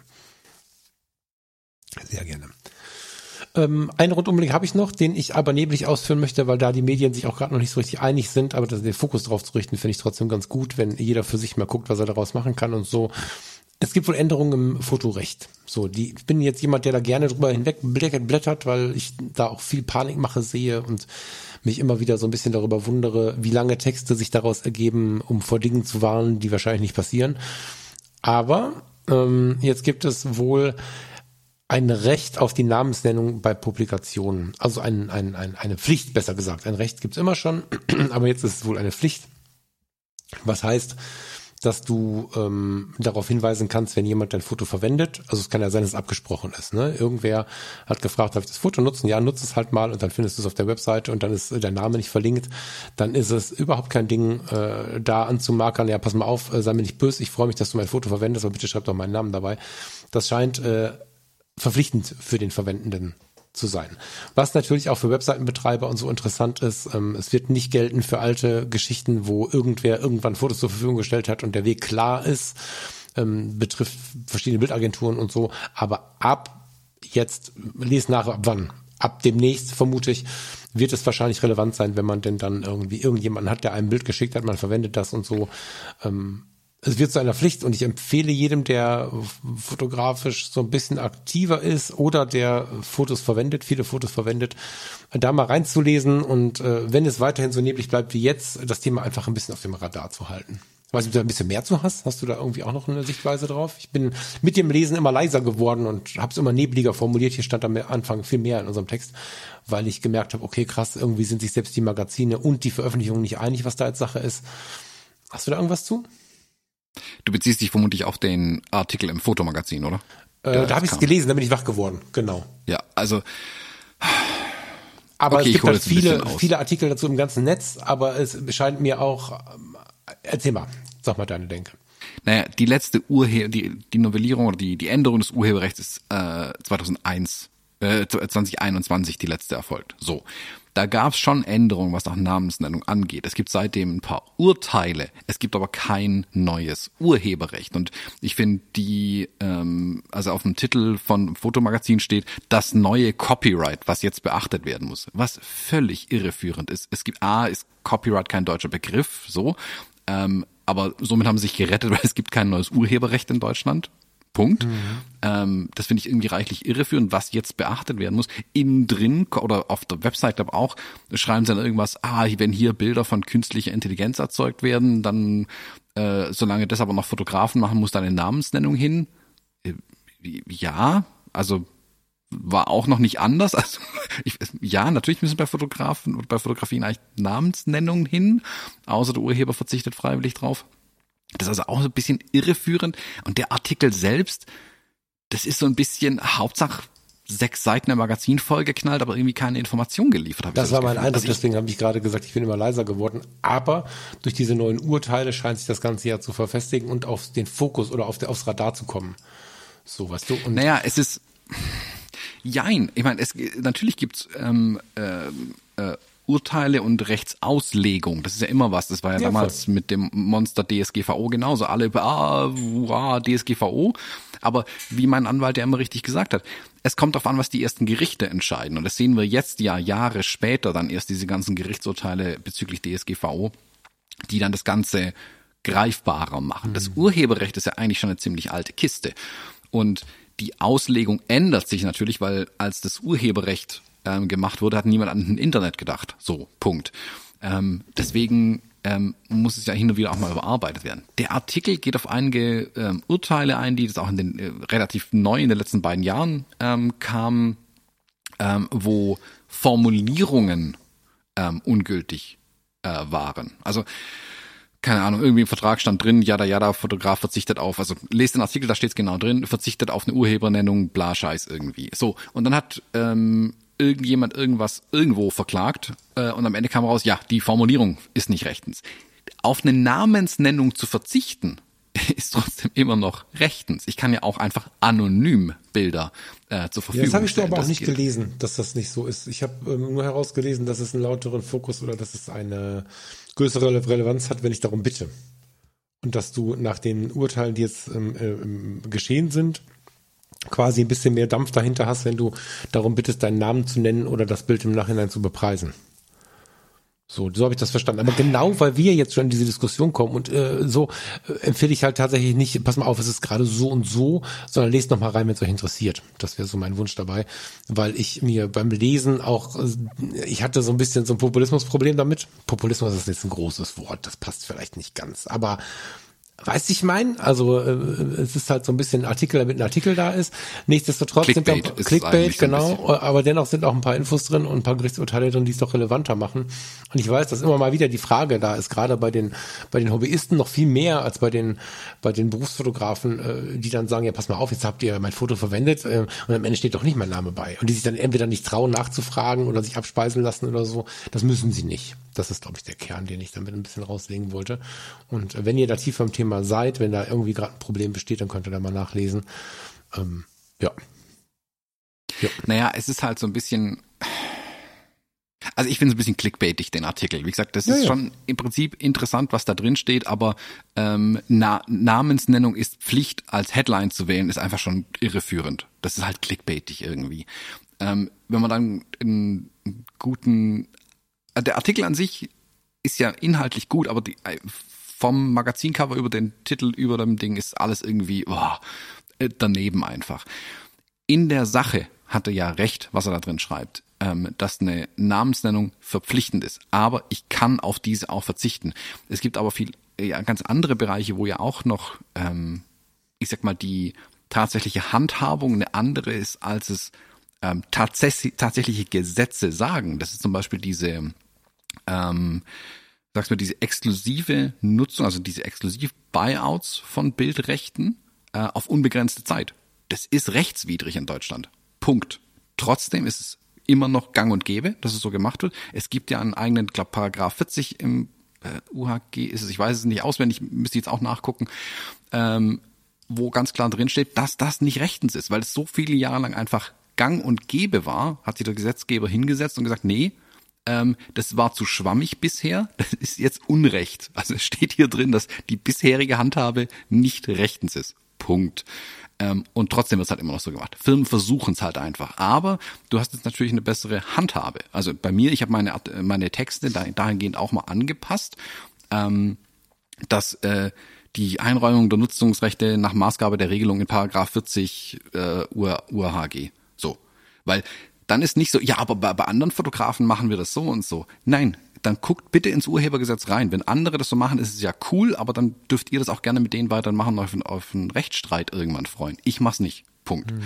Und das ist halt hier, der Artikel bezieht sich halt auf verschiedene ähm, Urteile von Gerichten, aber nicht auf ein konkretes Gesetz. Und deswegen ist es halt ähm, eine nicht verwertbare Information meiner Meinung nach wenn ich jetzt hergehe als, sei es Hobbyist oder Berufsfotografin oder Fotograf und sag, ah ja, aber ich habe in der Foto, im Fotomagazin habe ich gelesen, dass sie den Namen nennen müssen. Da würde ich als Kunde sagen, ja cool. Seit wann hat das Fotomagazin ähm, die Legislative in Deutschland? Also das ist ja Quatsch. Wenn, dann musst du das irgendwie konkret machen. Das ist ein, ein schöner Anreißer. Wie gesagt, im, im, äh, im da stehen interessante Sachen drin, aber es ist nicht verwertbar irgendwie am Ende des Tages, habe ich so das Gefühl bei dem Artikel. Das, ich ich habe ich hab das Magazin gekauft wegen was ganz anderem und bin dann über den Artikel gestolpert, witzigerweise. Und ich fand so ein bisschen meh. Also lest euch gerne durch. Ich, da gebe ich dir voll und ganz recht. Ähm, es ist interessant, was da passiert. Lasst euch nicht über den Tisch ziehen. Lest euch durch ähm, aber lasst euch nicht Schalou machen von wegen, dass es ein neues Copyright in Anführungszeichen gibt. Das gibt es nämlich nicht. Ähm, das gab es vor zwei Jahren, die Neuerung, und das äh, ist eigentlich ja, schon durch.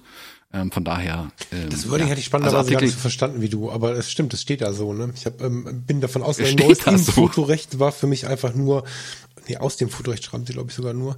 Also sie haben das schon raffiniert formuliert, damit man denen wahrscheinlich gar nicht viel kann.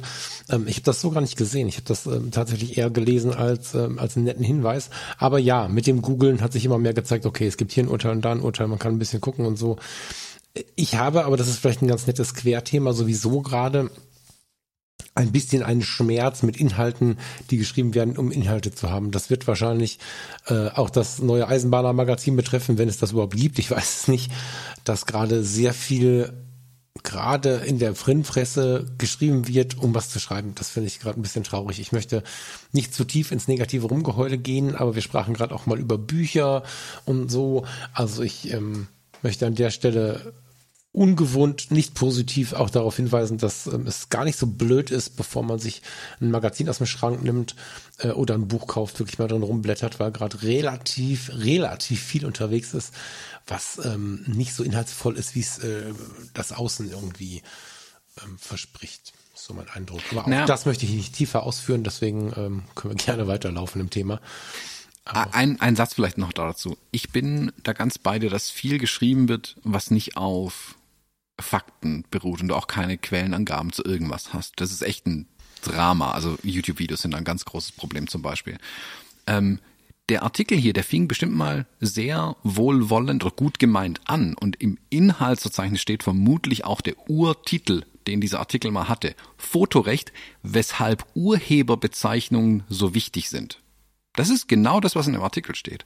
Aber das vorne auf dem Magazin, das neue Copyright ähm, und äh, Urhebernennung ist Pflicht, ist einfach falsch. Und das sind so dieses, ah, wie können wir eine Schlagzeile draus machen, äh, dass es auch gekauft wird, mm. die Kiste. Ähm, ich meine, ist ein Wunder, dass sie an dem äh, Bild, äh, den das zu dem Artikel gehört, das Begleitbild, da wenigstens eine Urheberbezeichnung tatsächlich dran haben. Das wäre jetzt ein Brüller gewesen, wenn sie das noch vergessen hätten. Aber ich bin beide. Also der Artikel, wie gesagt, deswegen, ähm, er ist, glaube ich, Anwalt, der das geschrieben hat, wenn ich es richtig gelesen habe, ähm, für Urheberrecht. Er hat Quellenangaben drin, er hat jedes einzelne Urteil mit einer Urteilsnummer und dem Gericht ähm, bezeichnet. Du kannst alles nachschlagen, dann die Dinge, Sachen sind öffentlich verfügbar. Ähm, du kannst dich dann auch darauf im Zweifelsfall beruhen. Komma, aber es ist halt nur interessant es ist nicht actionable. Du kannst damit jetzt nichts konkret anfangen, weil du daraus nichts destillieren kannst, was du als Amateur im Recht, was ich ja auch bin, du wie ich, also wir haben einfach keine Ahnung, ähm, genau genommen, ich kann jetzt nicht irgendwas da reinschreiben. Deswegen habe ich einen Anwalt für Urheberrecht, mit dem ich genau solche Sachen bespreche. Mhm. Und also jedes Mal, wenn ich mit einem Kunden irgendwo ähm, ein Thema habe oder mir was irgendwie komisch vorkommt oder ich eine Frage habe, schreibe ich dem eine E-Mail, er sagt mir so und so, so müssen Sie es formulieren, das würde ich unten reinschreiben, danke, zahle ich noch 200 Euro für eine E-Mail und dann habe ich aber ähm, für die Zukunft meine Sachen äh, sauber ausgelegt. Ja. Aber das ist dann eine Rechtsberatung und die sollte man halt auch ein äh, einholen, wenn es da konkret um irgendwas geht. Das ist ja der Grund, warum ich die ganze Zeit außer dem Teasern versuche, davon wegzukommen. kein, nee, ja, du machst es ja immer weiter. Ich möchte keine Rechtsberatung bieten und auch nicht zu viel genau, geben. Ich wollte einfach nicht. tatsächlich, es ist gut jetzt, so wie du es gemacht hast, aber ich wollte nur diesen Hinweis geben, schaut da mal hin, interessiert es euch oder auch nicht, äh, weil ich einfach ganz weit weg davon sein möchte, in der Rechtsberatung zu sein, äh, also, weil das ist einfach nicht, oder so zu wirken, als wollte ich eine sein, das ist einfach nicht möglich.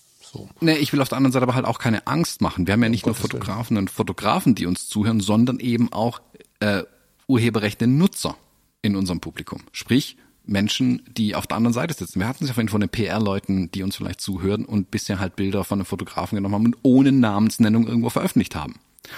Und damit da jetzt keine Angst entsteht, lest euch gerne den Artikel durch, geht mit dem Ding zum Anwalt, eure Firma bezahlt euch den hoffentlich und dann könnt ihr das sauber klären lassen, wie was zu handhaben ist. Yes. So, Punkt. Jetzt kann ich auch aufhören. okay, dann können wir jetzt weitermachen, ne? Reizthema, da hast mich, da hast mich direkt getriggert. Ja, finde ich ganz spannend. Diese, diese. Egal, nein, also wir führen das jetzt nicht weiter aus und gehen jetzt weiter zum Punkt 4. Worauf sind wir gespannt im kommenden Monat? Ich wollte, ich irgendwie denke ich, im, im, also irgendwie habe ich das tatsächlich in der Vorbereitung die ganze Zeit. Worauf bin ich gespannt in diesem kommenden Jahr, weil die Januarsendung immer so für mich so ein so einen Neustartcharakter hat. Also äh, es mag sein, dass ich mich jetzt ein bisschen ums ganze Jahr ranke. Ähm, aber ich habe gesehen, bei euch ist eine Menge los. Vielleicht fängst du mal an. Ja, also tatsächlich gibt es bei mir, für, für, für bei, bei, mir gibt es ja dieses Jahr recht viel, ähm, was passieren wird. Und ich sehe den die Zeit jetzt zwischen den Jahren, also wir nehmen jetzt gerade, äh, was ist heute, 30. Jan äh, Dezember auf. Ähm, sitze jetzt noch hier und das ist schon so ein bisschen die Zeit, um den, den Ausblick zu gestalten auf das kommende Jahr, was man, was man machen möchte und welches Thema man sich hm, drehen möchte, vielleicht ein Stück weit. Ich habe, ähm, ich fange gerade an, so den, den Jahresrückblick zu machen, auch die Vorausschau und habe meine Ideen ja das ganze Jahr über so ein bisschen in meinem Notizbuch skizziert. Jetzt hole ich das so da raus, schreibe die ganzen Ideen mal gesammelt auf einer Seite nieder, merke, boah, zum Glück ist 2023 zehn Jahre lang ähm, sonst könnte ich die ganzen Projekte, die ich machen will, gar nicht unterkriegen. Ähm, bin jetzt also in so einer Sortierphase. Ich habe zum Teil Projekte da stehen, die ich seit vier Jahren umsetzen will, die ich einfach nicht einfach nicht machen werde, auch dieses Jahr nicht. Ich brauche gar keine Illusion machen. Das werde ich einfach nicht tun. Punkt. Ähm, tatsächlich gibt es auch ein paar konkrete Sachen, ähm, die jetzt kommen werden. Also allen voran das Buch, das ich mit äh, Kai Beermann zusammengeschrieben habe vom Gate 7 Podcast, äh, ausgeschrieben nicht als Zahl. Ähm, deswegen habe ich mir auch das Fotomagazin zum Beispiel gekauft weil das Fotomagazin auf dem Cover witzigerweise ähm, unseren Buchtitel verwendet. Da steht ungelogen auf dem Cover. Hast du es gerade rumliegen irgendwo, das Fotomagazin? Ich hab's vor der Nase, ja. Was steht da? Da steht Fotobuch, Visual Storytelling mit Bildern Geschichten erzählen. Oh ja. Mir hat das jemand geschickt und meinte, oh, gibt schon die erste Review zu eurem Buch. Und ich so, äh, nein, wieso? Aber steht vorne auf dem Fotomagazin unser Buch heißt voll so. Geil, ich habe da voll drauf reagiert und habe gar nicht gerafft, warum. Genau. ich habe das deswegen gekauft, ja. Geil. Ja, also es geht 0,0 um unser Buch, aber ich behaupte mal, irgendjemand hat den Titel so oft gehört, dass ihn dann da drauf geschrieben hat. Ähm, also uns heißt ähm, äh, äh, wie heißt unser Buch? Ich wollte gerade kurz fragen. wer, wer schreibt euer Buch? Aber das ist schon der Running Gag bei Kyle und bei mir, weil ich ständig unseren Namen vergesse. Mit Bildern Geschichten erzählen, wie du Storytelling gezielt in deiner Fotografie einsetzt. Ursprünglich hieß es aber mal Visual Storytelling mit Bildern Geschichten erzählen. Ähm, wir haben es dann geändert auf Anraten äh, des Verlags hin, ähm, um den, den, das einfach ein bisschen greifbarer zu machen und mit der Subline das besser zu erklären. Also der Titel, ich bin jetzt echt happy mit dem. Ich habe mich am Anfang ein bisschen ähm, äh, gesträubt, aber bin echt super happy damit. Witzigerweise steht auf dem Fotomagazin original unser alter Titel. Ähm, und ähm, da musste ich schon irgendwie sehr schmunzeln. Ähm, deswegen habe ich es ursprünglich gekauft und dann bin ich über diesen Fotorechtartikel erst gestolpert. Mhm. Genau, das Buch ähm, Kai und ich, wir haben da unsere, unsere ähm, Pflicht erfüllt. Wir haben geliefert. Ähm, jetzt geht's da weiter die, in die Mühlen des, der Verlagswelt. Da wird jetzt dann Korrekturen gemacht und Lektorat und Layout und hast du nicht gesehen. Da muss das ganze Ding ja auch noch gedruckt werden und so. Ähm, Erscheinungstermin ist irgendwann Ende März, Anfang April. Ähm, da wird das Buch dann kommen. Ähm, bis dahin hoffen wir einfach, dass alles glatt geht und keine Verzögerungen mehr kommen. Äh, und aber ja, das haben wir jetzt auf jeden Fall, also weitestgehend abgeschlossen. Wenn überhaupt müssen wir noch Werbung für das Ding machen, hoffentlich nur noch. Und dann kann es da weitergehen. Ähm, ich kann es aber hier an der Stelle vielleicht auch mal äh, ankündigen, dann hören vielleicht die E-Mails auch auf. Ja, es wird eine, überarbeitete Neuauflage des JPEG-Rezeptebuchs geben. Komma, aber. Ich habe keine Ahnung, wann es erscheint ähm, weil seit einem halben, dreiviertel Jahr ist das Buch in Print ausverkauft. Mich erreichen ungelogen pro Tag eine E-Mail mittlerweile, wo jemand fragt, wo man das Buch kaufen kann. Ich habe keine Ahnung. Ich schreibe, ich habe jetzt eine Standardantwort Gebrauchtmarkt, ähm, weil ich weil ich einfach nicht weiß, schlicht und ergreifend. Ähm, das Einzige, was ich weiß, ist, äh, dass es nicht nachgedruckt wurde ähm, und jetzt eine überarbeitete Neuauflage aber erscheinen wird. Und da stecke ich aber gerade mittendrin, die zu bearbeiten tatsächlich. Also ist ja, diese meine äh, signierte Version hier quasi richtig was wert, ja? Krass. Ja, aber hallo. Vor allem, wenn ich wie in meinem anderen, ich habe hier, also ich habe hier eins liegen.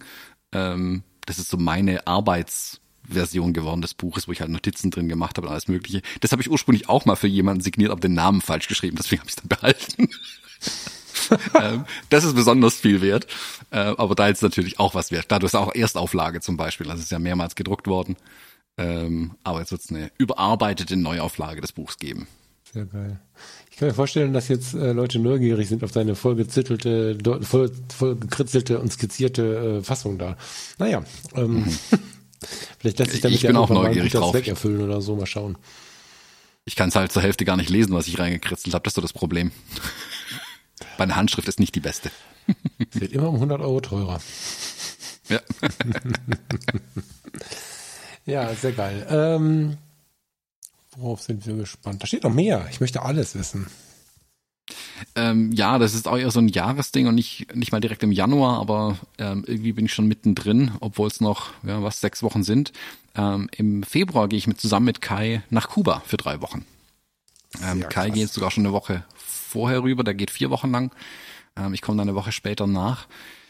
Äh, wir haben, also Kai hat mich ein bisschen heißt überredet. Er hat einfach nur gesagt, er geht nach Kuba und hat es dann so im Raum stehen lassen. Ähm, und dann konnte ich mich nie, irgendwie nicht mehr wehren, auch mitzugehen. Und ähm, ähnlich wie wir es in Nizza gemacht haben, wird es aber auch eher eine Geschäftsreise. Klingt jetzt komisch, aber das ist schon ähm, also kein Urlaub machen, was wir zwei da tun. Ähm, wir werden auch drei oder die komplette Zeit über unsere Homebase zumindest in Havanna haben. Also wir werden nicht rumreisen, wir haben beide Kuba schon gesehen. Wir werden uns nur um Havanna kümmern. Ähm, vielleicht auch mal rausfahren, irgendwas woanders fotografieren, aber das Ziel ist definitiv eher in Havanna zu arbeiten mhm. und da ähm, kleine Geschichten zu entdecken. Also wir wollen uns ein bisschen ähm, die Kultur anschauen, die wir jetzt als Tourist irgendwie auch nicht so ganz mitbekommt. Großer Vorteil ist natürlich für mich, Kai spricht Spanisch. Das macht es für mich wesentlich einfacher, äh, an die interessanten Themen ranzukommen, als da äh, mit meinem gebrochenen Spanisch, wo ich nur nach der Bibliothek fragen kann, äh, irgendwelche Geschichten zu entdecken. Äh, das wird auf jeden Fall gut werden. Da freue ich mich schon riesig drauf. Äh, wird auf jeden Fall eine super spannende Reise werden, glaube ich. Und ja, also äh, kann es gar nicht abwarten, bis es da endlich losgeht. Kuba. Kuba, Kuba, Kuba. Ja, mich zieht es tatsächlich ähm, auch, auch sehr wieder in die, in die grobe Gegend. Das ist ähm, bei uns ein lautes Thema, irgendwie auch schon seit, eigentlich seit Laufen der Corona-Krise. Wir waren ja kurz bevor es losging quasi. Das stimmt nicht, ne? Ein Jahr vorher. Ja, ein Jahr vorher waren wir in, in, in vielen karibischen Ländern und boah, seitdem sind wir echt angefixt, weil wir eigentlich vorhatten, äh, im Folgejahr direkt äh, wieder so ein bisschen in Mittel- und Südamerika irgendwie uns ein bisschen auszutoben. Und das war jetzt alles nicht möglich und ähm, auf ganz vielen Ebenen nicht möglich. Und äh, ja, wir werden jetzt im, im kommenden Jahr einen großen, das habe ich unter persönlich stehen, einen großen Fokus auf den Urlaub legen, den wir dann in 2023 ähm, irgendwie low-budget-mäßig durchführen müssen. Mal gucken, wie das so wird. Also wir müssen gucken, dass wir vor die Tür kommen, ohne viel Geld auszugeben, weil wir alles, was irgendwie sparbar ist und was irgendwie so beiseite legbar ist, für 2024 äh, weglegen wollen, weil wir unbedingt mal wieder sowas sehen wollen wie äh, Panama, Costa Rica oder so. Ähm, ja, Kuba noch nicht. Ich weiß gar nicht warum. Warum ist Kuba in mir gerade gar nicht so laut, aber umso geiler, wenn ihr hinfahrt. Da werde ich ja hier und da äh, Eindrücke bekommen. Macht das ja nicht irgendwie, um da heimlich äh, irgendwie. Ne? Also ich bin mir sehr sicher, dass ihr da sehr extrovertiert mit umgehen werdet und freue mich darauf. Kann ich mehr als gut verstehen, weil tatsächlich nicht nur das eine Land, sondern, also ich weiß nicht, ob du das fühlen kannst, aber für mich ist das so eine ganze Region, die unglaublich viel was auch immer ausstrahlt, also die sehr, sehr viel mit mir macht. Ja.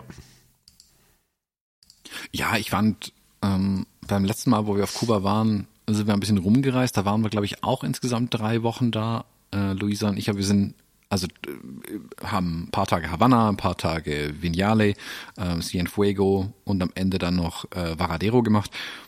Aber du bist halt ist eher mal so, eine, so ein Überblick gewinnen und es war auch Urlaub machen, ganz klar der Fokus. Ja, ein bisschen Street-Fotografie und so gemacht schon, habe ja auch analog fotografiert damals, sind ein paar schöne Aufnahmen entstanden. Aber jetzt mit einem anderen Fokus hinzugehen, also dieses ähm, Reisen und tatsächlich entdecken, tief entdecken. Also auch nicht irgendwie sagen zu müssen, ah, eigentlich wollte ich morgen an Strand. Nö, gibt's nicht. Also am besten ohne Badehose hingehen. Also in Nizza, wir waren zehn Tage an der Côte d'Azur und ich habe nicht einmal einen Fuß im Meer gehabt.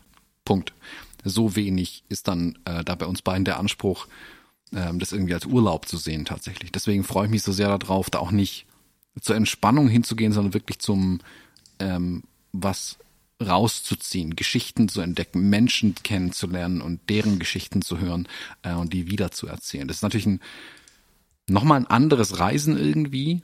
Ähm, und da bin ich super, super gespannt drauf, damit mit Kuba jetzt zu den, den den ersten Schritt zu machen, wie du gesagt hast, nach den paar Jahren, wo jetzt Reisen ganz anders oder gar nicht möglich war im Großen und Ganzen oder nicht so, wie man es vielleicht wollte, hm, so Punkt. Ähm, da jetzt eben wieder jetzt mit dem neu gewonnenen Fokus. Also vorher wäre ich auch so auch nicht gereist tatsächlich, aber Kuba ist jetzt da der erste Schritt. Ähm, eine eine der Reisen im kommenden Jahr, hm, weiß nicht, was sonst noch alles klappt, aber ähm, ist auf jeden Fall der erste Schritt in die Richtung, anders zu reisen. Mhm. Ähm, ganz bewusster also ähm, mit einem Koffer voll Ideen und Kameras hinzugehen und mit hoffentlich vielen Bildern zurückzukommen. Krass. Bin ich sehr gespannt, freue ich mich mega drauf. Kuba. Ähm, Worauf blickst du freudig? Ich wollte das noch mal ein bisschen nachhaken, aber okay, dann gehen wir weiter. Achso. Ja, ja ich habe jetzt mich gefragt, ob du, aber ich bin mir nicht sicher, ob du das möchtest. Das musst du gegebenenfalls rausschneiden, ob du noch äh, auf der persönlichen Ebene irgendwas hast, was du so siehst im nächsten Jahr. Für dich. Ja, ich bin als keine Ahnung, Vorsatz, gefährliches Wort, äh, vor Freude, was auch immer. Nee, da bin ich dann tatsächlich nicht ganz ähm, am Schluss angekommen. Also ich mache jedes Jahr so meine, meine Rückschau, meine Vorschau und versuche dann mit einem Wort mein Jahr eine Überschrift zu verpassen. Mhm. Ähm, um nicht wie ähm, Neujahrsvorsätze dreimal die Woche ins Fitnessstudio, das geht garantiert in der zweiten Woche äh, schief und dann ist man enttäuscht und dann hat man immer dieses Negativgefühl, das finde ich albern und das finde ich auch nicht zielführend. Aber wenn man keine Ahnung ähm, sich übers Jahr drüber schreibt, äh, Gesundheit, dann kann man schon sagen, okay, hm, ich sollte ins Fitnessstudio gehen. Dann fange ich einfach mal an. Aber ich habe mir nicht diese harten Ziele gesetzt, wo ich dann meistens dran scheitere und äh, am Ende demotivierter bin, als ich es vorher war. Aber mhm. ich glaube, so ein Wort über ein Jahr drüber zu schreiben, gibt einem eine Richtung vor, in der man dann arbeiten kann, aber auch über verschiedene Kanäle, verschiedene Pfade irgendwie versuchen kann, an diesem Ziel anzukommen. Ich finde, so ähm, persönliche Ziele haben ja ein bisschen auch was, also auch mit der Rückschau was zu tun. Ne? Also bei mir ist es viel so, was habe ich denn aufgebaut, was möchte ich fortführen? Und gerade auf der persönlichen Ebene, das ist beruflich immer ganz einfach. Keine Ahnung. Ich erlange seit Juli mit jedem Tag ein bisschen mehr weitere Gelassenheit. Also das nicht nur das Kernthema meines Podcasts, sondern tatsächlich auch so in der Tiefe des Herzens komme ich da immer mehr an und habe mir den großen Fokus gesetzt, das noch weiter auszubauen, weil gelassener geht immer. Ähm, so eine gewisse Dankbarkeit weiß, nach außen zu tragen, weil ich ähm, einfach, also nicht nur in mir zu haben, sondern auch nach außen zu tragen, wenn es nur innerhalb der Partnerschaft ist, weil wir einfach, was die Wohnsituation, die Jobsituation angeht, ganz viele Punkte, die im Leben wirklich relevant sind, sich gerade extrem gut gefügt haben mit vielen Punkten, die man großes Glück nennen kann und mit einer Flasche Wein auch mal drüber reden kann, wie viel Glück man denn verdient hat. So, also das ne, Dankbarkeit ausbauen ist für mich irgendwie was. Und so ein Thema wie Urlaub, ähm, Urlaub und Reisen. Wir haben ja darüber gesprochen, dass wir Urlaub nicht Urlaub nennen wollen, sondern Reisen nennen wollen, weil wir beide unabhängig von so einer krassen Reise, wie ihr die jetzt macht, auch wenn wir reisen gehen, nicht irgendwie uns drei Tage an den Strand legen. Also wir sind ja dann doch irgendwie sehr wissbegierig, deswegen ist das Wort Urlaub hier irgendwie falsch angewendet, stelle ich gerade fest, wo ich hier bei den Fotologen sitze. Aber Reisen, das sind so Sachen, wenn man da den Fokus drauf legt, glaube ich, verliert man sie nicht so schnell aus dem, aus dem Blickfeld. Deswegen wollte ich da so hin. Ich finde es aber gut, was du machst. Das haben wir ja schon viele Jahre, gerade im Januar immer besprochen, dass du da wirklich erstmal so, so, so, so Soft-Ziele hast, die du dann aber irgendwie nachher mit so, so, so ein paar direkten, harten Fakten irgendwie dann ähm, konkretisierst. Finde ich ganz geil, ja. Tue ich nicht. Ja, genau. Also ich bin trotzdem ein Freund von wirklich harten Zielen, die ich auch irgendwie genau. ähm, erfüllen möchte. Ähm, ich, glaube auch, dass die kleinteilig gesetzt werden müssen und nicht über ein komplettes Jahr gestülpt werden können, mhm, mhm, ähm, sondern dass sie eben mit einem großen Ziel verbunden werden sollten. Und das ist so ein Thema, das ich mir über das Jahr drüber stelle. Und wie du sagst, das basiert meistens auf der Erfahrung, logischerweise, der letzten Jahre. Ähm, vielleicht auch was, wenn was nicht geklappt hat, was ja auch völlig ähm, in, in Ordnung war, dann zu sagen, okay, was sind, ähm, was sind die, was sind die Learnings da draußen, was kann ich für die nächsten Jahre vielleicht anders machen? Also ich hatte, keine Ahnung, Jahre, die hießen ähm, Year of Foundation, also der Grundlagenbildung, wo ich wirklich Grundlagen geschaffen habe um auf denen weiter aufzubauen. Ich habe mich ein Jahr lang darum gekümmert, okay, welche Grundlagen kann ich aufbauen. Ich hatte aber auch ein äh, Jahr der Exploration, also jetzt erkunden, nachdem ich die Grundlagen aufgebaut habe, im nächsten Jahr zu erkunden, okay, wo kann ich noch Marker setzen, was kann ich noch machen, was macht mir Spaß, womit kann ich auch mein Lebensunterhalt vielleicht verdienen. Ähm, was gibt's Neues, was ich, was ich total kann. spannend finde, weil das ja wieder zeigt, wie wenig man das trennen kann. Ne? Ja, ja klar, ich, ich trenne das auch überhaupt nicht in, in berufliches und privates. Im Kleinen dann vielleicht mhm. ja, aber generell, ich, für mich ist mein Leben mein Leben, Punkt. Und da gibt's keine Trennung.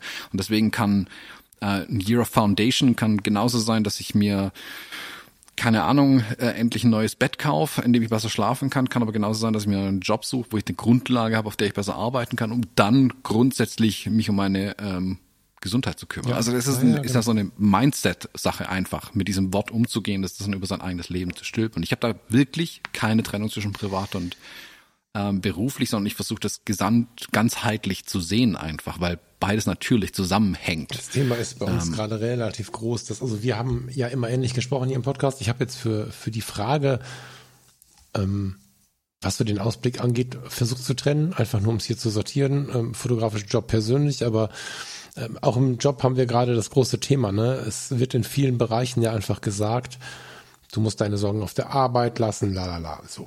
Und jetzt gibt's ja diesen weisen Satz, ich glaube, äh, Dalai Lama Buddha, irgendwo aus dieser Ecke kommt das Ganze, dass du dir nur einen Job ähm, suchen musst, der dir so gut gefällt, dass du ihn nicht mehr als Job wahrnimmst, dann musst du ein Leben lang nicht mehr arbeiten. Das ist ja so ein Satz, der ist irgendwann ausgelutscht, weil man ihn oft genug gehört hat. Vielleicht formuliert man ihn mal um, oder lässt ihn einfach mal ein bisschen liegen, holt ihn dann wieder raus, weil er natürlich inhaltlich unglaublich spannend ist. Und in dem ähm, Bereich, in dem ich jetzt angestellt gelandet bin, ist es äh, spannenderweise, umso moderner es wird, genau so, dass wir uns selber mitbringen und nicht irgendwie den rein professionellen Blick haben, Natürlich haben wir den, der ist auch unglaublich wichtig. Aber wir bringen uns mit zur Arbeit und das ist gewünscht. Liegt vielleicht auch so ein bisschen daran, oder äh, das ist vielleicht auch der Grund dafür, dass in den Ausbildungsberufen äh, und in den Studiengängen, die es äh, in dem Bereich so gibt, viele Leute mit grünen Haaren und zerrissenen Hosen kommen, was ich jetzt als Stereotyp hinmale und so ein bisschen als Karikatur und hochpositiv meine. Ich habe noch nie so ein diverses Team gesehen wie das, in dem ich jetzt arbeite. Und ich habe noch nie gesehen, dass so unterschiedliche Menschen so gut zusammenarbeiten. Und das liegt meiner Meinung nach daran, dass wir alle uns selber mitbringen mit ganz viel ähm, weiß ich nicht, Güte, Respekt, Toleranz und so. Und das ist großartigst. Ähm, Habe ich tatsächlich vorher auch im Gesundheitswesen so noch nicht gesehen, dass man so viel sich selber mitgebracht hat, dann aber wahrscheinlich genauso viel von der Arbeit mit nach Hause genommen hat. Das ist so ein stetiges ähm, Hin und Her, was ich total genieße, ähm, ist auch ein Thema für mich, weil also fürs nächste Jahr ist jetzt hier ein Fotografie-Podcast, aber meine Fotografie, die sich, ähm, erzähle ich gleich, äh, würde nicht existieren ohne diesen Hauptjob. Ja, sonst wäre es wieder eine Berufsfotografie. Meine Fotografie hat den Fokus, meinen Hauptjob zu stärken und meine Seele so ein bisschen zu retten und mein, mein, mein Wunsch, mich selbst zu verwirklichen, nochmal so ein bisschen nach außen zu tragen und so. Aber deswegen ist der Job zum Beispiel ein großes Thema fürs nächste Jahr. Also ich werde wahrscheinlich viel Bezugsbetreuung bekommen. Das heißt, ich habe vier Menschen, bei denen ich mich um die Lebensbelange kümmere. Das ist ähm, eine ganz, ganz große Chance, finde ich, des Wirkens. Ähm, ich werde ein bisschen mehr in der Öffentlichkeitsarbeit aktiv werden, was eine große Chance ist. Ich werde ein paar Weiterbildungen machen, die mich da in den Punkt weiterbringen. Das ist eine ganz, ganz große Chance. Es wird eine riesige Umstrukturierung geben, weil unser Haus so ein bisschen eine Vorreiterrolle hat, was die Entwicklung in dem Bereich angeht, was die Normalisierung angeht, was die das ganz normale Leben oder die Möglichkeit, ein ganz normales Leben zu führen für Menschen mit Behinderung angeht großartig und cool. Und um das aber alles zu packen, weiß ich, dass ich mich fotografisch inspirieren muss und darf und kann. Und fotografisch habe ich mir ein paar Sachen hingelegt, die ähm, natürlich wieder fallen können. Haben wir oft, erle oft erlebt, wie schnell solche Dinge fallen können, ähm, die man sich so vornimmt. Aber deswegen habe ich mir auch nur vier hingelegt, die mich wirklich seit einigen Wochen immer wieder beschäftigen, wozu ich auch schon hier so meinen Scheiß geschrieben habe und so. Ich möchte unbedingt wieder Menschen vor der Kamera haben in irgendeiner Form. Ich meine, habe ich im Job natürlich sowieso, aber hier bei mir möchte ich unglaublich gerne wieder Menschen vor der Kamera haben, wahrscheinlich auch vor der analogen Kamera. Mal schauen. Ich möchte die Naturfotografie auf so eine Revierarbeit ausweiten. Ich weiß nicht, ob du dich erinnern kannst. Kurz bevor Corona richtig losgegangen ist, hatte ich äh, dieses Projekt Königsallee als Quartiersprojekt quasi begonnen. Zweimal mhm. und dann kam Corona. Dann war keiner mehr auf der Königsallee. Das war ja so ein Streetfotografie-Quartier als Projekt quasi, wo ich schon einzelne Geschäftsinhaber angeschrieben hatte und so ein bisschen versucht habe, mit regelmäßigen Tagen, die ich mir in den Kalender schreibe, äh, mich an einem Bereich in Düsseldorf aufzuhalten, der ja ein soziales Spannungsfeld ist, wo von super reich bis ganz arm und alles dazwischen irgendwie eine ganz interessante ganz interessante Vibes passieren. Äh, das hat sich mit Corona erstmal erledigt und ähm, da mich jetzt die Naturfotografie so runterholt, wie sie mich runterholt, überlege ich halt, wie kann ich sie am besten in mein Leben einbinden. Na, ich wohne am Waldrand. Ja, also ich laufe wenige Meter, bin erst auf den Feldern, dann kommen die Pferde und die am Abend auch die Rehwiesen und dann kommt ähm, ein großer Wald. Ich würde gerne versuchen, da eine gewisse Revierarbeit anzufangen, so dass ich nicht 38 Stunden Anfahrt habe und immer nur Whale-Watching machen möchte. Bestimmt ein großer Traum von mir, aber im Realistischen gucke ich halt, was kann ich leisten neben meinem Job. Und das wäre sowas. Hinten zur Tür rausgehen und zu versuchen, zu verstehen, ja, hinten an der Wiese stehen abends häufig Rehe. Wann stehen sie denn da? Wer ist es denn? Wie kann ich sie denn mal fotografieren? Ich werde mich um Tarnung kümmern müssen und solche Sachen. Wird ein Riesenthema werden. Bin ich gespannt, wie viel ich davon umsetzen kann. Den Freundeskreis werden wir weiter beobachten und ausbauen. Ähm, genieße ich total diese mini kleine Gruppe von Instagram-Show Fotografen, die sich da sehr anfreunden, gerade auf der Fotopia waren, äh, waren wir 20? Ich müsste jetzt nachgucken. Wir waren ein Haufen Leute, waren ja mit dem Freundeskreis auch schon in Wetzlar dieses Jahr. Da bildet sich gerade ein, ein wirklicher Freundeskreis, ganz spannend. Wir freuen uns auf jeden neuen, der Bock hat, da mal reinzuschauen. Da ist was gewachsen, wo ich mir nicht sicher war, ob es 20 oder 200 werden. Es ist genau die Mitte geworden und wir freuen uns über jeden, der da neu dazukommt. Ganz geiles Projekt. Und ich habe ein, zwei Leute, die überlegen, dieses Vorbuchthema nochmal anzufassen. Aber da wird schon so ein Punkt erreicht, wo ich denke, da müssen wir gucken, ob das noch reinpasst. Bock hätte ich da drauf, ja, weil ich das seit Jahren ja vorhab. Mal schauen. Aber das ist mit nur vier Punkten schon ziemlich voller Zettel, den ich sehr achtsam. Ähm, Wollte ich gerade sagen, ja. Genau, also ich, wenn also den ich sehr, sehr viel, achtsam äh, hinlegen muss und wo ich auch sagen muss, dass das vier Punkte sind, die nicht äh, im alten Denken oder frei nach Thomas Jones oder Kai Beermann oder Steffen Böttcher, der hat auch mal so eine Obergeschwindigkeit, dass ich da dann am Ende des Jahres äh, ein Buch habe über mein Revier in der Naturfotografie, eine neue Fotoarbeit voller Menschen habe und der Freundeskreis plötzlich tausend Mitglieder hat und zehn Hörbücher da liegen. Das wird es nicht sein, sondern ich habe ja den großen Luxus, dass das Fotografische bei mir nicht viel Jobrelevanz hat. Eigentlich gar keine. Ne? Der Freundeskreis läuft so, ja, du musst ein paar Euro bezahlen, um Mitglied zu sein, aber die fließen in die laufenden Kosten. Also da verdiene ich nichts mit und mit den anderen Dingen schon mal gar nicht das wird so übers Jahr wachsen. Das heißt nicht, dass das nächstes Jahr fertig ist, aber diese Dinge würde ich gern beginnen, weil das die Dinge sind, die ich über die letzten Jahre wirklich immer wieder auf dem Radar hatte. Also ich habe mich tatsächlich ein, zwei Tage hingesetzt und sehr viel Energie da reingebracht, zu überlegen, was sind die Punkte, die mich immer schon bewegen. Dann haben wir, glaube ich, vor vor der Sommerpause schon mal darüber gesprochen, ne, dass ich immer so zwischen analog, Menschen, Natur immer hin und her switche. Und das ist im Prinzip so das Ergebnis daraus von dem, was ich mal konkret machen wollen würde. Am Ende nehme ich die Kamera auch mit, wenn ich irgendwie, keine Ahnung, ein Eis essen gehe am See oder so. Ja, Alltag und so. Ja, mal gucken. Also ich habe den, ich, ich feiere den Luxus sehr, da keine Deadlines zu haben. Sonst hätte ich das alles nicht erzählt. Weil mit einer Deadline würde ich am ehesten, ja. der Freundeskreis besteht schon. Den am ehesten und dann irgendwie Menschen vor der Kamera analog oder so. Ohne Deadline versuche ich alles vier. Ja.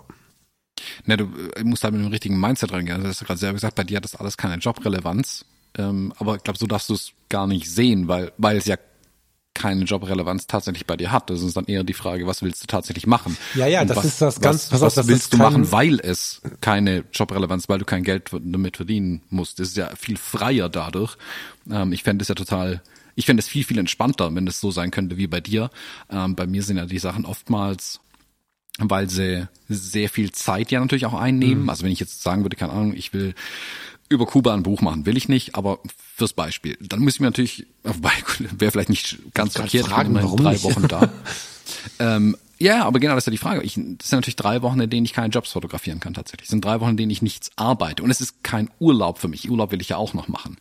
Ähm, es ist also schon irgendwie Arbeitszeit. Ich muss mir auch irgendwie überlegen, wie komme ich, wie kriege ich da irgendwie einen Return of Invest hin. Aber durch die ganzen Projekte, die ich jetzt am Laufen habe, Abenteuer, Reportagefotografie, die Bücher und hast du nicht gesehen, da kommt ja schon dann auch wieder ähm, was zurück dann irgendwann. Aber das Schöne ist ja bei dir, wenn du sagst, du willst ein, ein, ein, ein Buch machen, dieses Quartiersding, äh, äh, Revierding, ähm, du du musst ja nicht. Ja, genau, Das also ich das so positiv nicht, gemeint, wie du es beschreibst gerade. Tatsächlich. Genau, da musste ich wirklich, also weil es gerade bei dir so wie eine hm, wie ein Einwand noch dazugeschoben kam, bei dir hat es ja keine Jobrelevanz, als ob es dann nicht wichtig wäre. Oh, Ähm, Entschuldigung, muss ich, lass mich das wichtig. korrigieren kurz bitte. Ähm, Genau. Lass mich, äh, gut, dass du es sagst. Ähm, manchmal, manchmal äh, bekomme ich auch eine Rückmeldung, wo ich denke, hey, Moment, das wollte ich nicht sagen. Vielen Dank, sehr gut. Nein, nein.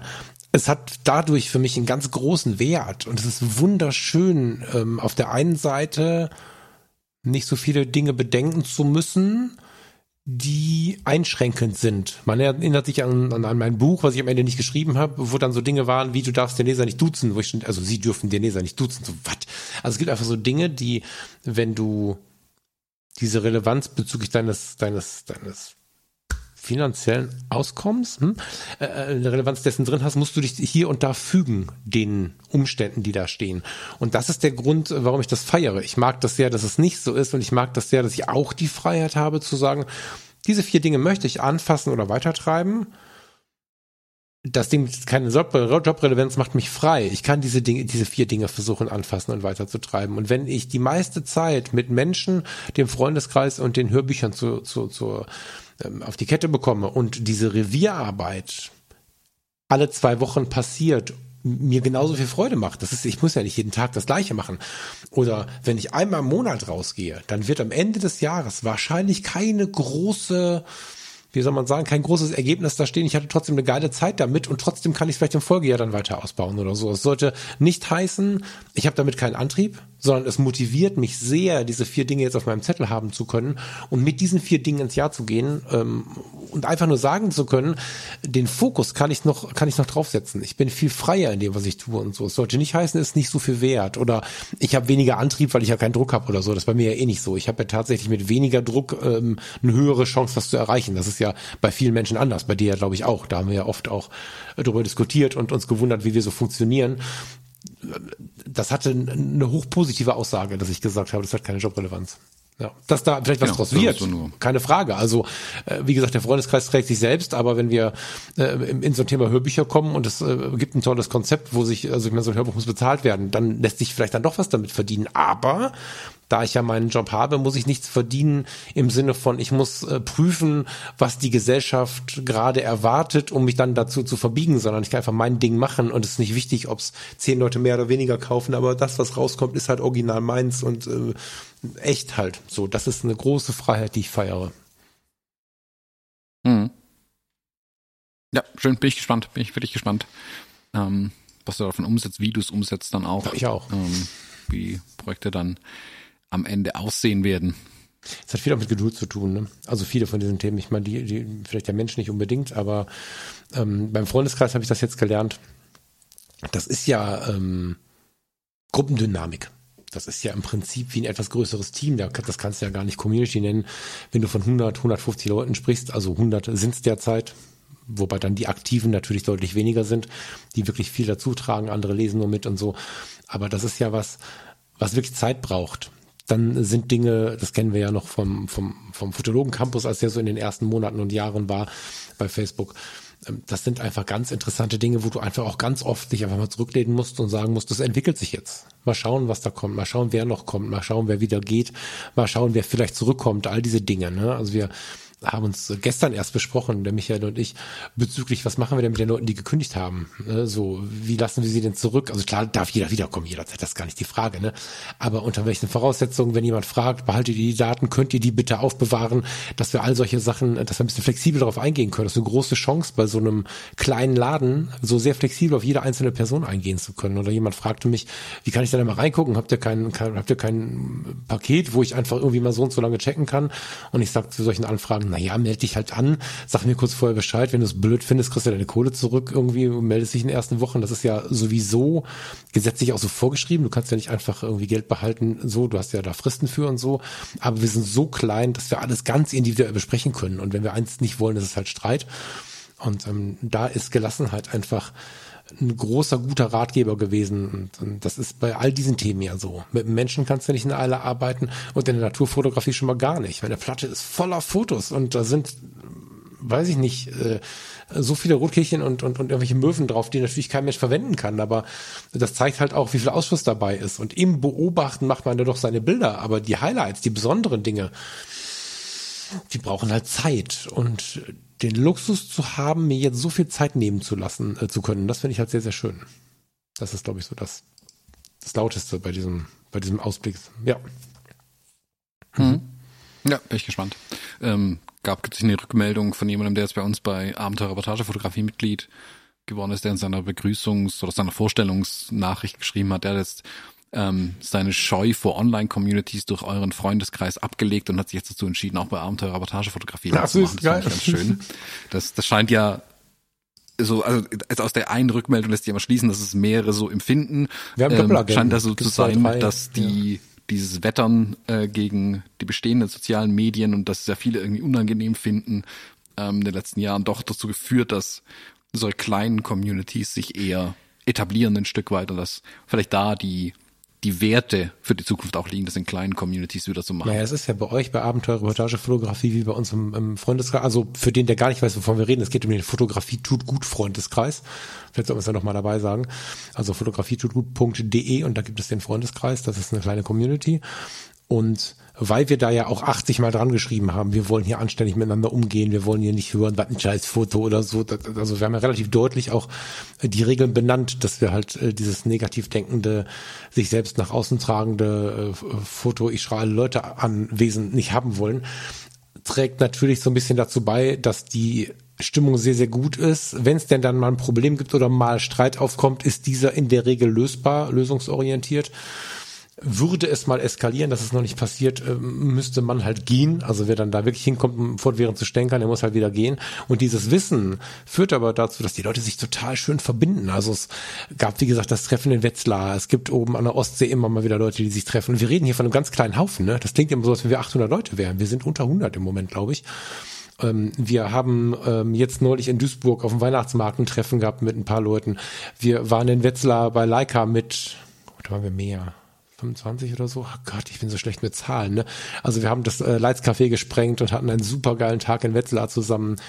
Ähm, wir haben uns danach in Frankfurt nochmal mit zwei Leuten getroffen. Das war so ein ganz spontanes Ding. Immer wieder verabreden sich Leute irgendwo.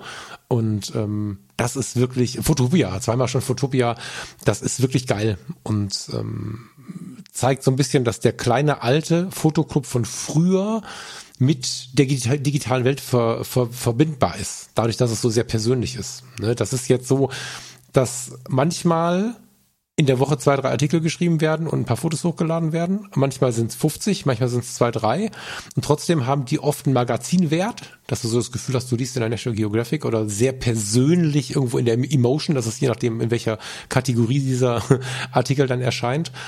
Ähm, aber dadurch, dass die Wertigkeit und die Nähe so intensiv ist, ist das, ähm, also ich bin sehr begeistert von diesem Modell des kleinen Fotoclubs, der auch online funktioniert und zwar von der Ostsee bis nach Bayern. Und ja, ähm, spannend ist auch, mit welchen Leuten die sich beschäftigen. Also die Leute wissen, wer Pia Parolin ist, die Leute wissen, wer Thomas Jones ist, die Leute wissen, wer Kai Berban ist. Ähm, das, das ist schon schön zu sehen, dass das alles ein ähnlicher Dunstkreis ist, hat der Michael Omori ja mal gesagt, dass du eigentlich, wenn du dich gut verstehst mit einem Haufen Menschen, dass das so, dass die Communities oder die Leute, die die gut finden, dann auch ähm, ja sich ähneln.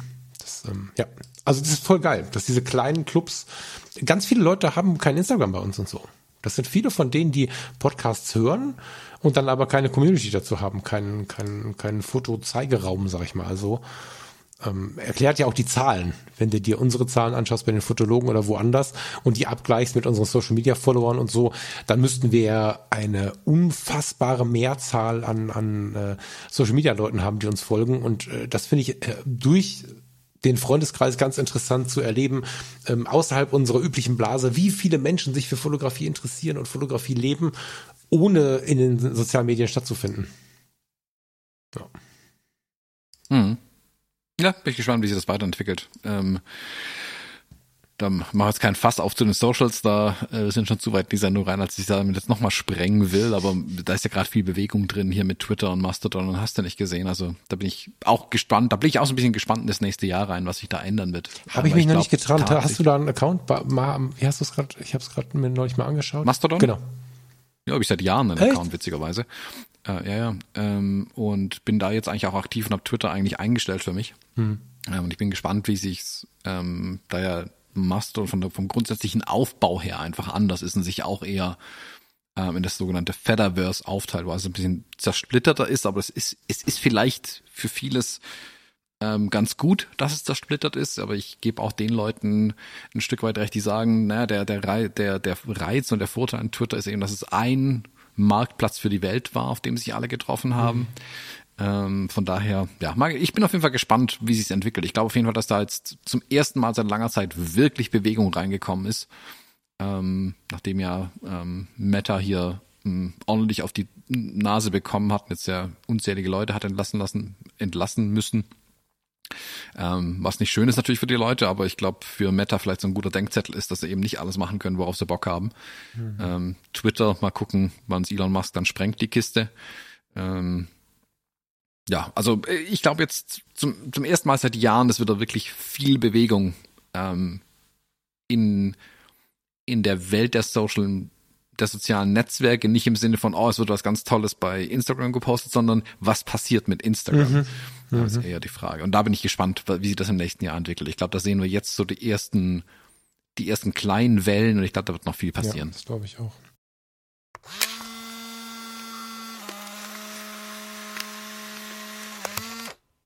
Thomas, wir haben uns jetzt so bitter verquatscht. Was machen wir denn jetzt mit dieser Sendung? Also ich äh, will jetzt nicht mich um fünf Minuten äh, Guck mal, Stunde 37. Ich, ich muss tatsächlich gleich los. Wollen wir die ganzen Empfehlungen noch raushauen oder wollen wir aufs Bild des Monats gehen oder wollen wir einfach das Ganze in 1,5-fache Geschwindigkeit machen? Was wäre da dein Wunsch? Ähm, genau, wir sprechen einfach schnell. also ich ich würde eine, ähm, eine Empfehlung würde ich ganz gerne raushauen, weil sie ein bisschen zeitkritisch ist tatsächlich. Ähm, und zwar von äh, Vivian Meyer, ähm, die Ausstellung im, in der Deutschen Börse Foundation, Foto Foundation da gibt's am 14. Januar, das ist ein Samstag, diesen Open Saturday, wo man sich die Ausstellung anschauen kann. Ähm, ich versuche es irgendwie dorthin zu schaffen, aber nagelt mich nicht fest. Ich werde es äh, vielleicht aber nochmal irgendwo auf Instagram, haha, wo die meisten folgen, oder auf Mastodon, wo mir mehr folgen sollten. Äh, Link in den Show Notes. Ähm, da werde ich dann nochmal posten, ähm, sollte ich tatsächlich da sein, aber es ist eben nur noch der eine Tag und danach ist auch die Ausstellung zu Ende. Deswegen ähm, lohnt sich meiner Meinung nach da wirklich äh, hinzugehen. Also Vivian Meyer lohnt sich immer. Ähm, 14. Januar zwischen 11 und 16 Uhr kann man ohne Anmeldung dort die Ausstellung besuchen. Hm. Sehr cool. Kurz ange, äh, das ist ein guter Modus, finde ich gar nicht verkehrt jetzt. Wir haben jetzt gar nicht über den Pentax Lounge gesprochen, aber es ist gar kein richtiger Lounge. Pentax hat ja, das sollten wir vielleicht noch raushauen, angekündigt, ein Projekt zu starten. So kann man das, glaube ich, nennen. Alle haben immer gedacht, jetzt gibt es eine neue Kamera. Nein, nein. Pentax hat ein oder Rico hat unter der Name Pentax, so ist richtig, angekündigt, das Filmprojekt, so heißt es, glaube ich, zu starten, Pentax Film Project oder so, mit dem sie sich damit beschäftigen wollen, wie relevant die analoge Fotografie ist. Das haben sie, glaube ich, schon abgeschlossen. Sie sind sich sicher, es ist relevant. 20 Prozent der Fotografen fotografieren nach deren Aussagen auch analog nebenbei. Es gibt aber mit Ausnahme der 5.500 Euro Leica keine analogen Kameras neu zu kaufen. Dann wollen sie checken, wie sie an Zulieferer kommen, was sie selber bauen können und ob sie es schaffen, eine Point-and-Shoot zu bauen, die qualitativ hochwertiger ist als die Kunststoffkameras, die es nur aus dem 3D-Drucker gerade gibt. Und im das ist dann der dritte oder vierte Projektschritt, wollen sie tatsächlich eine digital, ah, nee, eben nicht, eine analoge Spiegelreflexkamera anfassen. Was da mit Objektiven ist und so, darüber hat noch niemand gesprochen. Da bin ich sehr gespannt. Aber das gesamte Projekt finde ich ultra spannend und ich mag auch die Herangehensweise, die Welt mit reinzunehmen, indem sie einfach sagen, äh, das ist jetzt unser Wunsch. Wir fangen jetzt mal damit an. Wir schreiben am Ende auch drunter, dass wir nicht wissen, ob es was wird, aber wir erzählen euch mal, dass wir uns damit mal beschäftigen. Finde ich ziemlich geil. Ich glaube, so richtig viel mehr ist dazu auch gar nicht zu erzählen. Du kannst natürlich gerne jetzt ergänzen, aber äh, das mal für die, die es noch nicht mitbekommen haben, googelt ab und zu mal nach der neuen Analogkamera von Pentax oder nach diesem Projekt. Das kann spannend werden, meiner Einschätzung nach. Ja. Ja, also du hast gerade schon eigentlich gesagt, ohne es zu sagen. Also man hat angekündigt, dass man sich beschäftigen will, um zu schauen, ob vielleicht, also da sind sehr viele hm, ja, das mag ich. drin. Ja. Ähm, ja, äh, nee, man sollte halt die Erwartungen niedrig halten, weil wie du sagst, manche haben direkt äh, eine Headline rausgehauen, Pentax baut analoge Kameras. Nee, nee, nee, nee, nee. Moment, die haben gesagt, sie werden sich darum kümmern, ein Team zusammenzustellen, die sich mal angucken, ob das überhaupt Sinn macht. So, das ist eine ganz andere Sache. Also Pentax sagt A, die Medien sagen schon wieder B. Das ja, ist ja, wie ja. in Das ist ja aber Fotomagazin. Ja.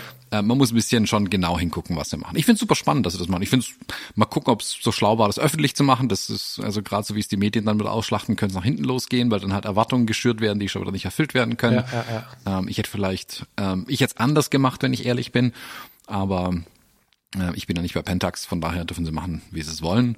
Ähm, ich hätte auf jeden Fall, ja, wir haben ja beim letzten Mal schon gesagt, mit der M6 bei Leica ist interessant, dass diese Renaissance jetzt wohl, nachdem sie lange Zeit ja so im ich will nicht sagen im Verborgenen, aber nur auf Seite der Fotografierenden stattfand, jetzt auch wieder bei den Herstellern angekommen ist. Zeigt ja auch, welche Macht die Fotografierenden tatsächlich haben, äh, wenn sie eben sagen, hey, warum gibt es eigentlich keine neuen Analogkameras?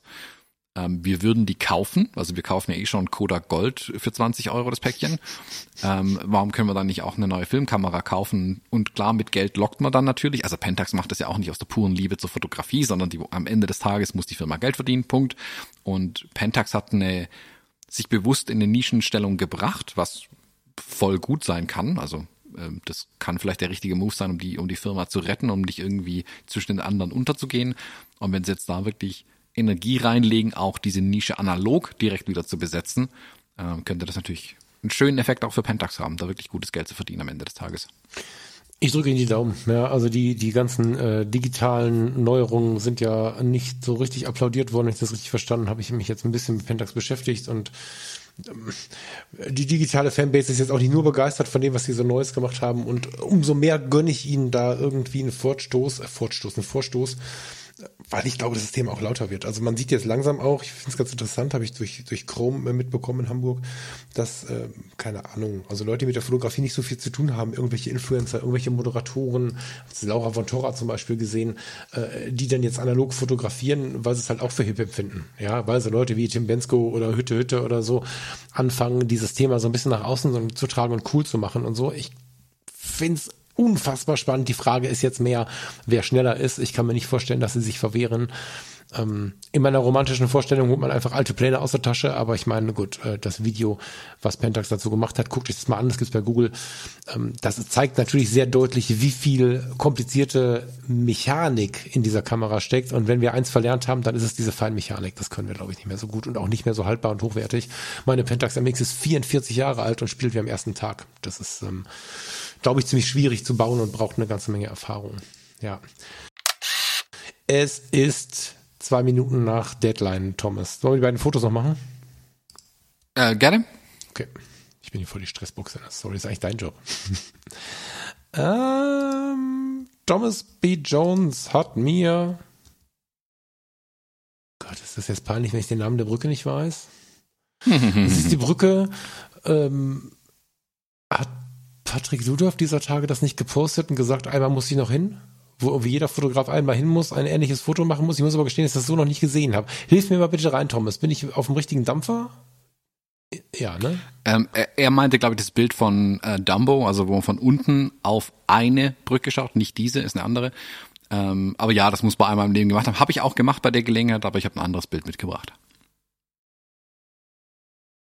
also was du siehst, ist die Brooklyn Bridge. Ja, genau. Und, und die Brooklyn Bridge die hat ja äh, nicht in dieser Perspektive, sondern keine Ahnung, 50 Meter weiter rückwärts gelaufen, äh, mit Blick auf den auf den Gehsteig quasi, hat sie ja ähm, so ein klassisches Foto, was irgendwie gefühlt jeder macht und ich wahrscheinlich auch machen würde. Und das ist die Manhattan Bridge. Ah, okay. Vergiss all meine Worte, erzähl uns einfach, was da drauf ist. Ich muss nach New York, bevor ich mitrede. genau, also das wird, oft, wird aber oft verwechselt tatsächlich, weil man über die Brooklyn Bridge geht, dann guckt man durch diese Häuserschlucht durch, fotografiert eine Brücke, mhm. es ist aber nicht die, über die man kam. So, das verwechseln die meisten. Ähm, die, ähm, äh, was wir hier sehen, ist die Brooklyn Bridge, ähm, wo wir, das, das war im September, als ich mit, äh, mit Fujifilm da war. Und das Bild ist eigentlich komplett in Vergessenheit geraten bei mir, äh, weil ich da so viele Bilder gemacht habe und einfach nicht dazu gekommen bin, die auszusortieren. Ich meine, ich, ich arbeite mich jetzt noch durch Nizza durch, das im Juni passiert ist. Mm, die, das Bild habe ich ähm, jetzt wieder in den Händen gehabt oder vielmehr, ich habe nach Bildern gesucht äh, für das JPEG-Rezeptebuch und ich brauchte ein Bild, wo man ordentlich viel Himmel sehen kann, möglichst mit einer brandaktuellen Kamera fotografiert. Und da hatte ich ja eben die XH2 von Fujifilm leihweise. Und da habe ich sowohl einen schönen blauen Himmel als auch eine interessante Bildgestaltung gehabt, dass es nicht einfach nur in blauen Himmel reingehalten war. Und deswegen habe ich das Bild da rausgezogen und ähm, habe mich noch ein bisschen gefreut äh, über den Moment, äh, wo wir da drüber gelaufen sind. Das war am letzten Tag, bevor wir quasi ähm, zurückgelaufen sind zum Hotel, um dann zusammenzupacken und dann nach Deutschland zu fliegen. Mhm. Und ja, da habe ich das Bild in der Hand gehabt und dachte mir, ja, ich muss mal ganz dringend die ganzen Bilder sortieren, die ich gemacht habe. Sehr cool. Ja. Finde ich, ähm, ich, ich finde die Perspektive voll geil. Das habe ich so noch nie gesehen. Das also an so einem Punkt ein Foto zu machen, was noch keiner so gesehen hat, was trotzdem drüber. geil ist, ist halt auch nicht so einfach, finde ich, ne? Hm?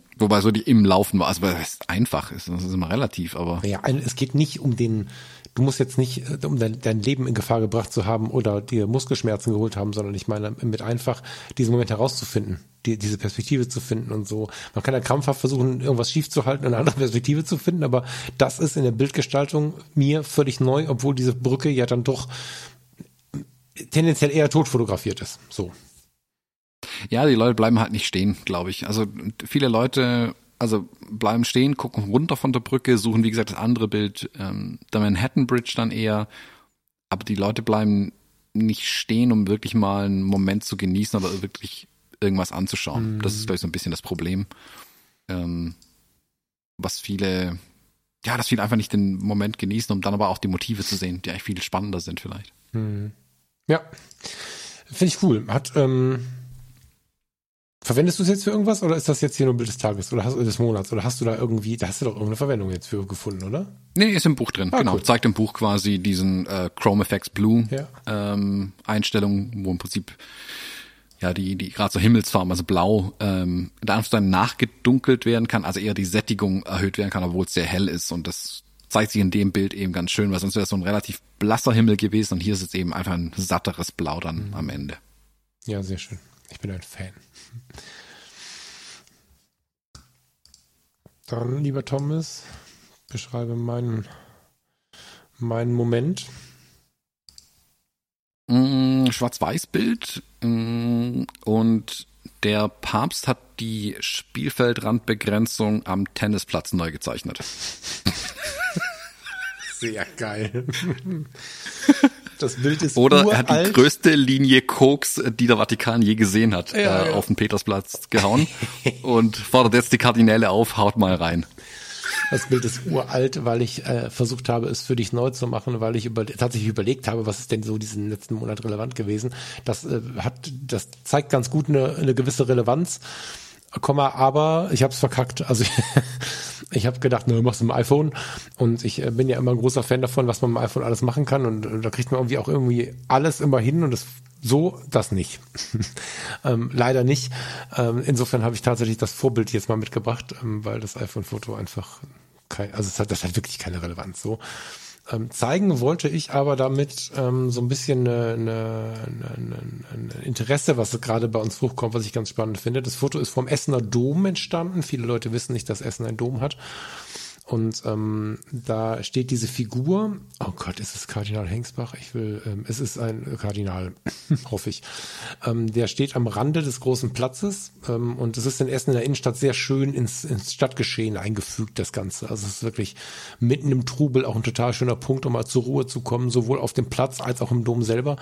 Und ähm, dieser Ort, wenn man es dann in die Abendstunden schafft oder wie jetzt die Sonne einfach gefühlt äh, am frühen Nachmittag untergeht, ähm, hast du ein ganz schönes Spiel, nämlich diesen Mann, der da steht. Ich kann dir nicht sagen, ob das Absicht ist, ob diese Handform wirklich in Richtung dieses Leucht, da ist eine indirekte Beleuchtung unter den äh, Betonsitzbänken quasi. Also es ist so eine, eine, ja, wie nennt man das? Ist das ein Rand? Das ist also locker Meter tief Stein auf dem Boden, wo man sich auch drauf hocken kann.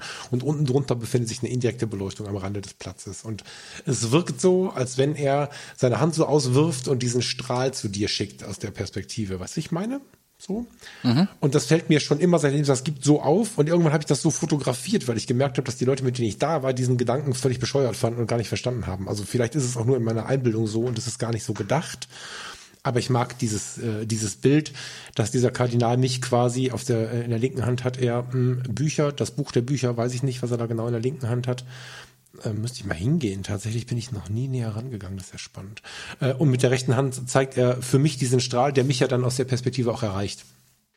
So viele Jahre war mein Schmerz und mein Gedanke damit, dass er mich nicht erreicht. Und in den letzten Wochen und Monaten, aber vor allen Dingen jetzt im vergangenen Monat, habe ich mich dann wirklich viel auch wieder mit dem Glauben beschäftigt und mir halt selber die Frage gestellt, habe ich was übrig? Ist aus meiner CVJM, YMCA-Zeit noch was übrig? Ähm, bin jetzt eher so ökumenisch denkend und würde jetzt nicht sagen, ich muss an die katholische oder evangelische Kirche äh, denken. Ich denke eher an die evangelische Kirche äh, in meiner Gedankenwelt. Äh, das ist jetzt katholisch, aber ich fand das irgendwie ganz passend, weil dieser Kardinal ja versucht mit seinem Lichtstrahl mich zu erreichen in seinem, in meiner Fantasie, zumindest auf diesem Foto. Und wir gerade tatsächlich so ein bisschen schauen, ähm, gibt es eine, eine Gemeinde im Umfeld, die uns erreichen kann und ähm, die wir äh, irgendwie als gewinnbringend erleben können, weil diese Gemeinschaften dann doch eine ganze Menge mit der Gesellschaft machen und nicht alles immer nur schlecht ist. Das ist ja auch so ein Trend gerade, der passiert. Kirchenaustritte sind unglaublich hochgegangen. Ich arbeite bei einem kirchlichen Arbeitgeber und weiß auch, wovon ich spreche, wenn ich davon spreche, dass natürlich die Kirchensteuer auch finanziert, was so Soziales passiert und so. Und ähm, ich wollte einfach ganz kritisch, aber auch ganz frei mal schauen, was ist gerade Stand der Dinge, wo stehen wir gerade mit den Dingen, die nicht hätten passieren dürfen, wie ist die Aufarbeitung, welche Kirche, welcher Kirchenzweig, welche Gemeinde könnte da im Wertegefüge eine sein, die uns erreichen könnte. Und ja, das äh, viel Text für ein Foto, das habe ich versucht irgendwie auf dem Bild zu bannen. Ich habe es nicht geschafft mit dem iPhone und habe deswegen dieses alte Foto mitgebracht. Das müsste aus dem Jahr 2008 oder so sein, das Foto. 9, irgendwie so. Ja. Hm. Ja, zeigt aber schön, ja, dass man mit dem Foto manchmal besser visualisieren kann, was man sieht, als man versucht, den Leuten zu erklären, denen sie davor stehen. Ein Bild davon zu machen, dass sie dann zweitens dann einfach sehen und du wirklich mit dem Finger drauf zeigen kannst, ähm, was du siehst. Also gerade, was du gesagt hast, der Lichtstrahl, der dich erreicht und so weiter, ist manchmal einfacher, als dann ein Bild zu machen, um es dann anhand des Bildes zu erklären, ja. als das Motiv zu erklären, wenn man davor steht. Ja. Absolut. Hast ja mein langes Gerede und Gelaber jetzt darum gehört, um zu versuchen, äh, dieses eine Bild zu beschreiben, ja. Hm? Sehr gut, Dankeschön. Lieber Thomas, ich äh, bin jetzt wirklich im Zeitverzug. Ich habe mich sehr gefreut, dass wir so lange gequatscht haben. Ich habe es auch nicht gemerkt, dass wir so lange gequatscht haben. Deswegen habe ich damit auch keinen Stress gehabt. Das ist toll. Jetzt habe ich Stress. Ich wünsche dir einen schönen Tag. Ich wünsche euch einen schönen Monat. Tschüss. Ebenso. Bis dann. Tschüss. Bis dahin. Ciao, ciao.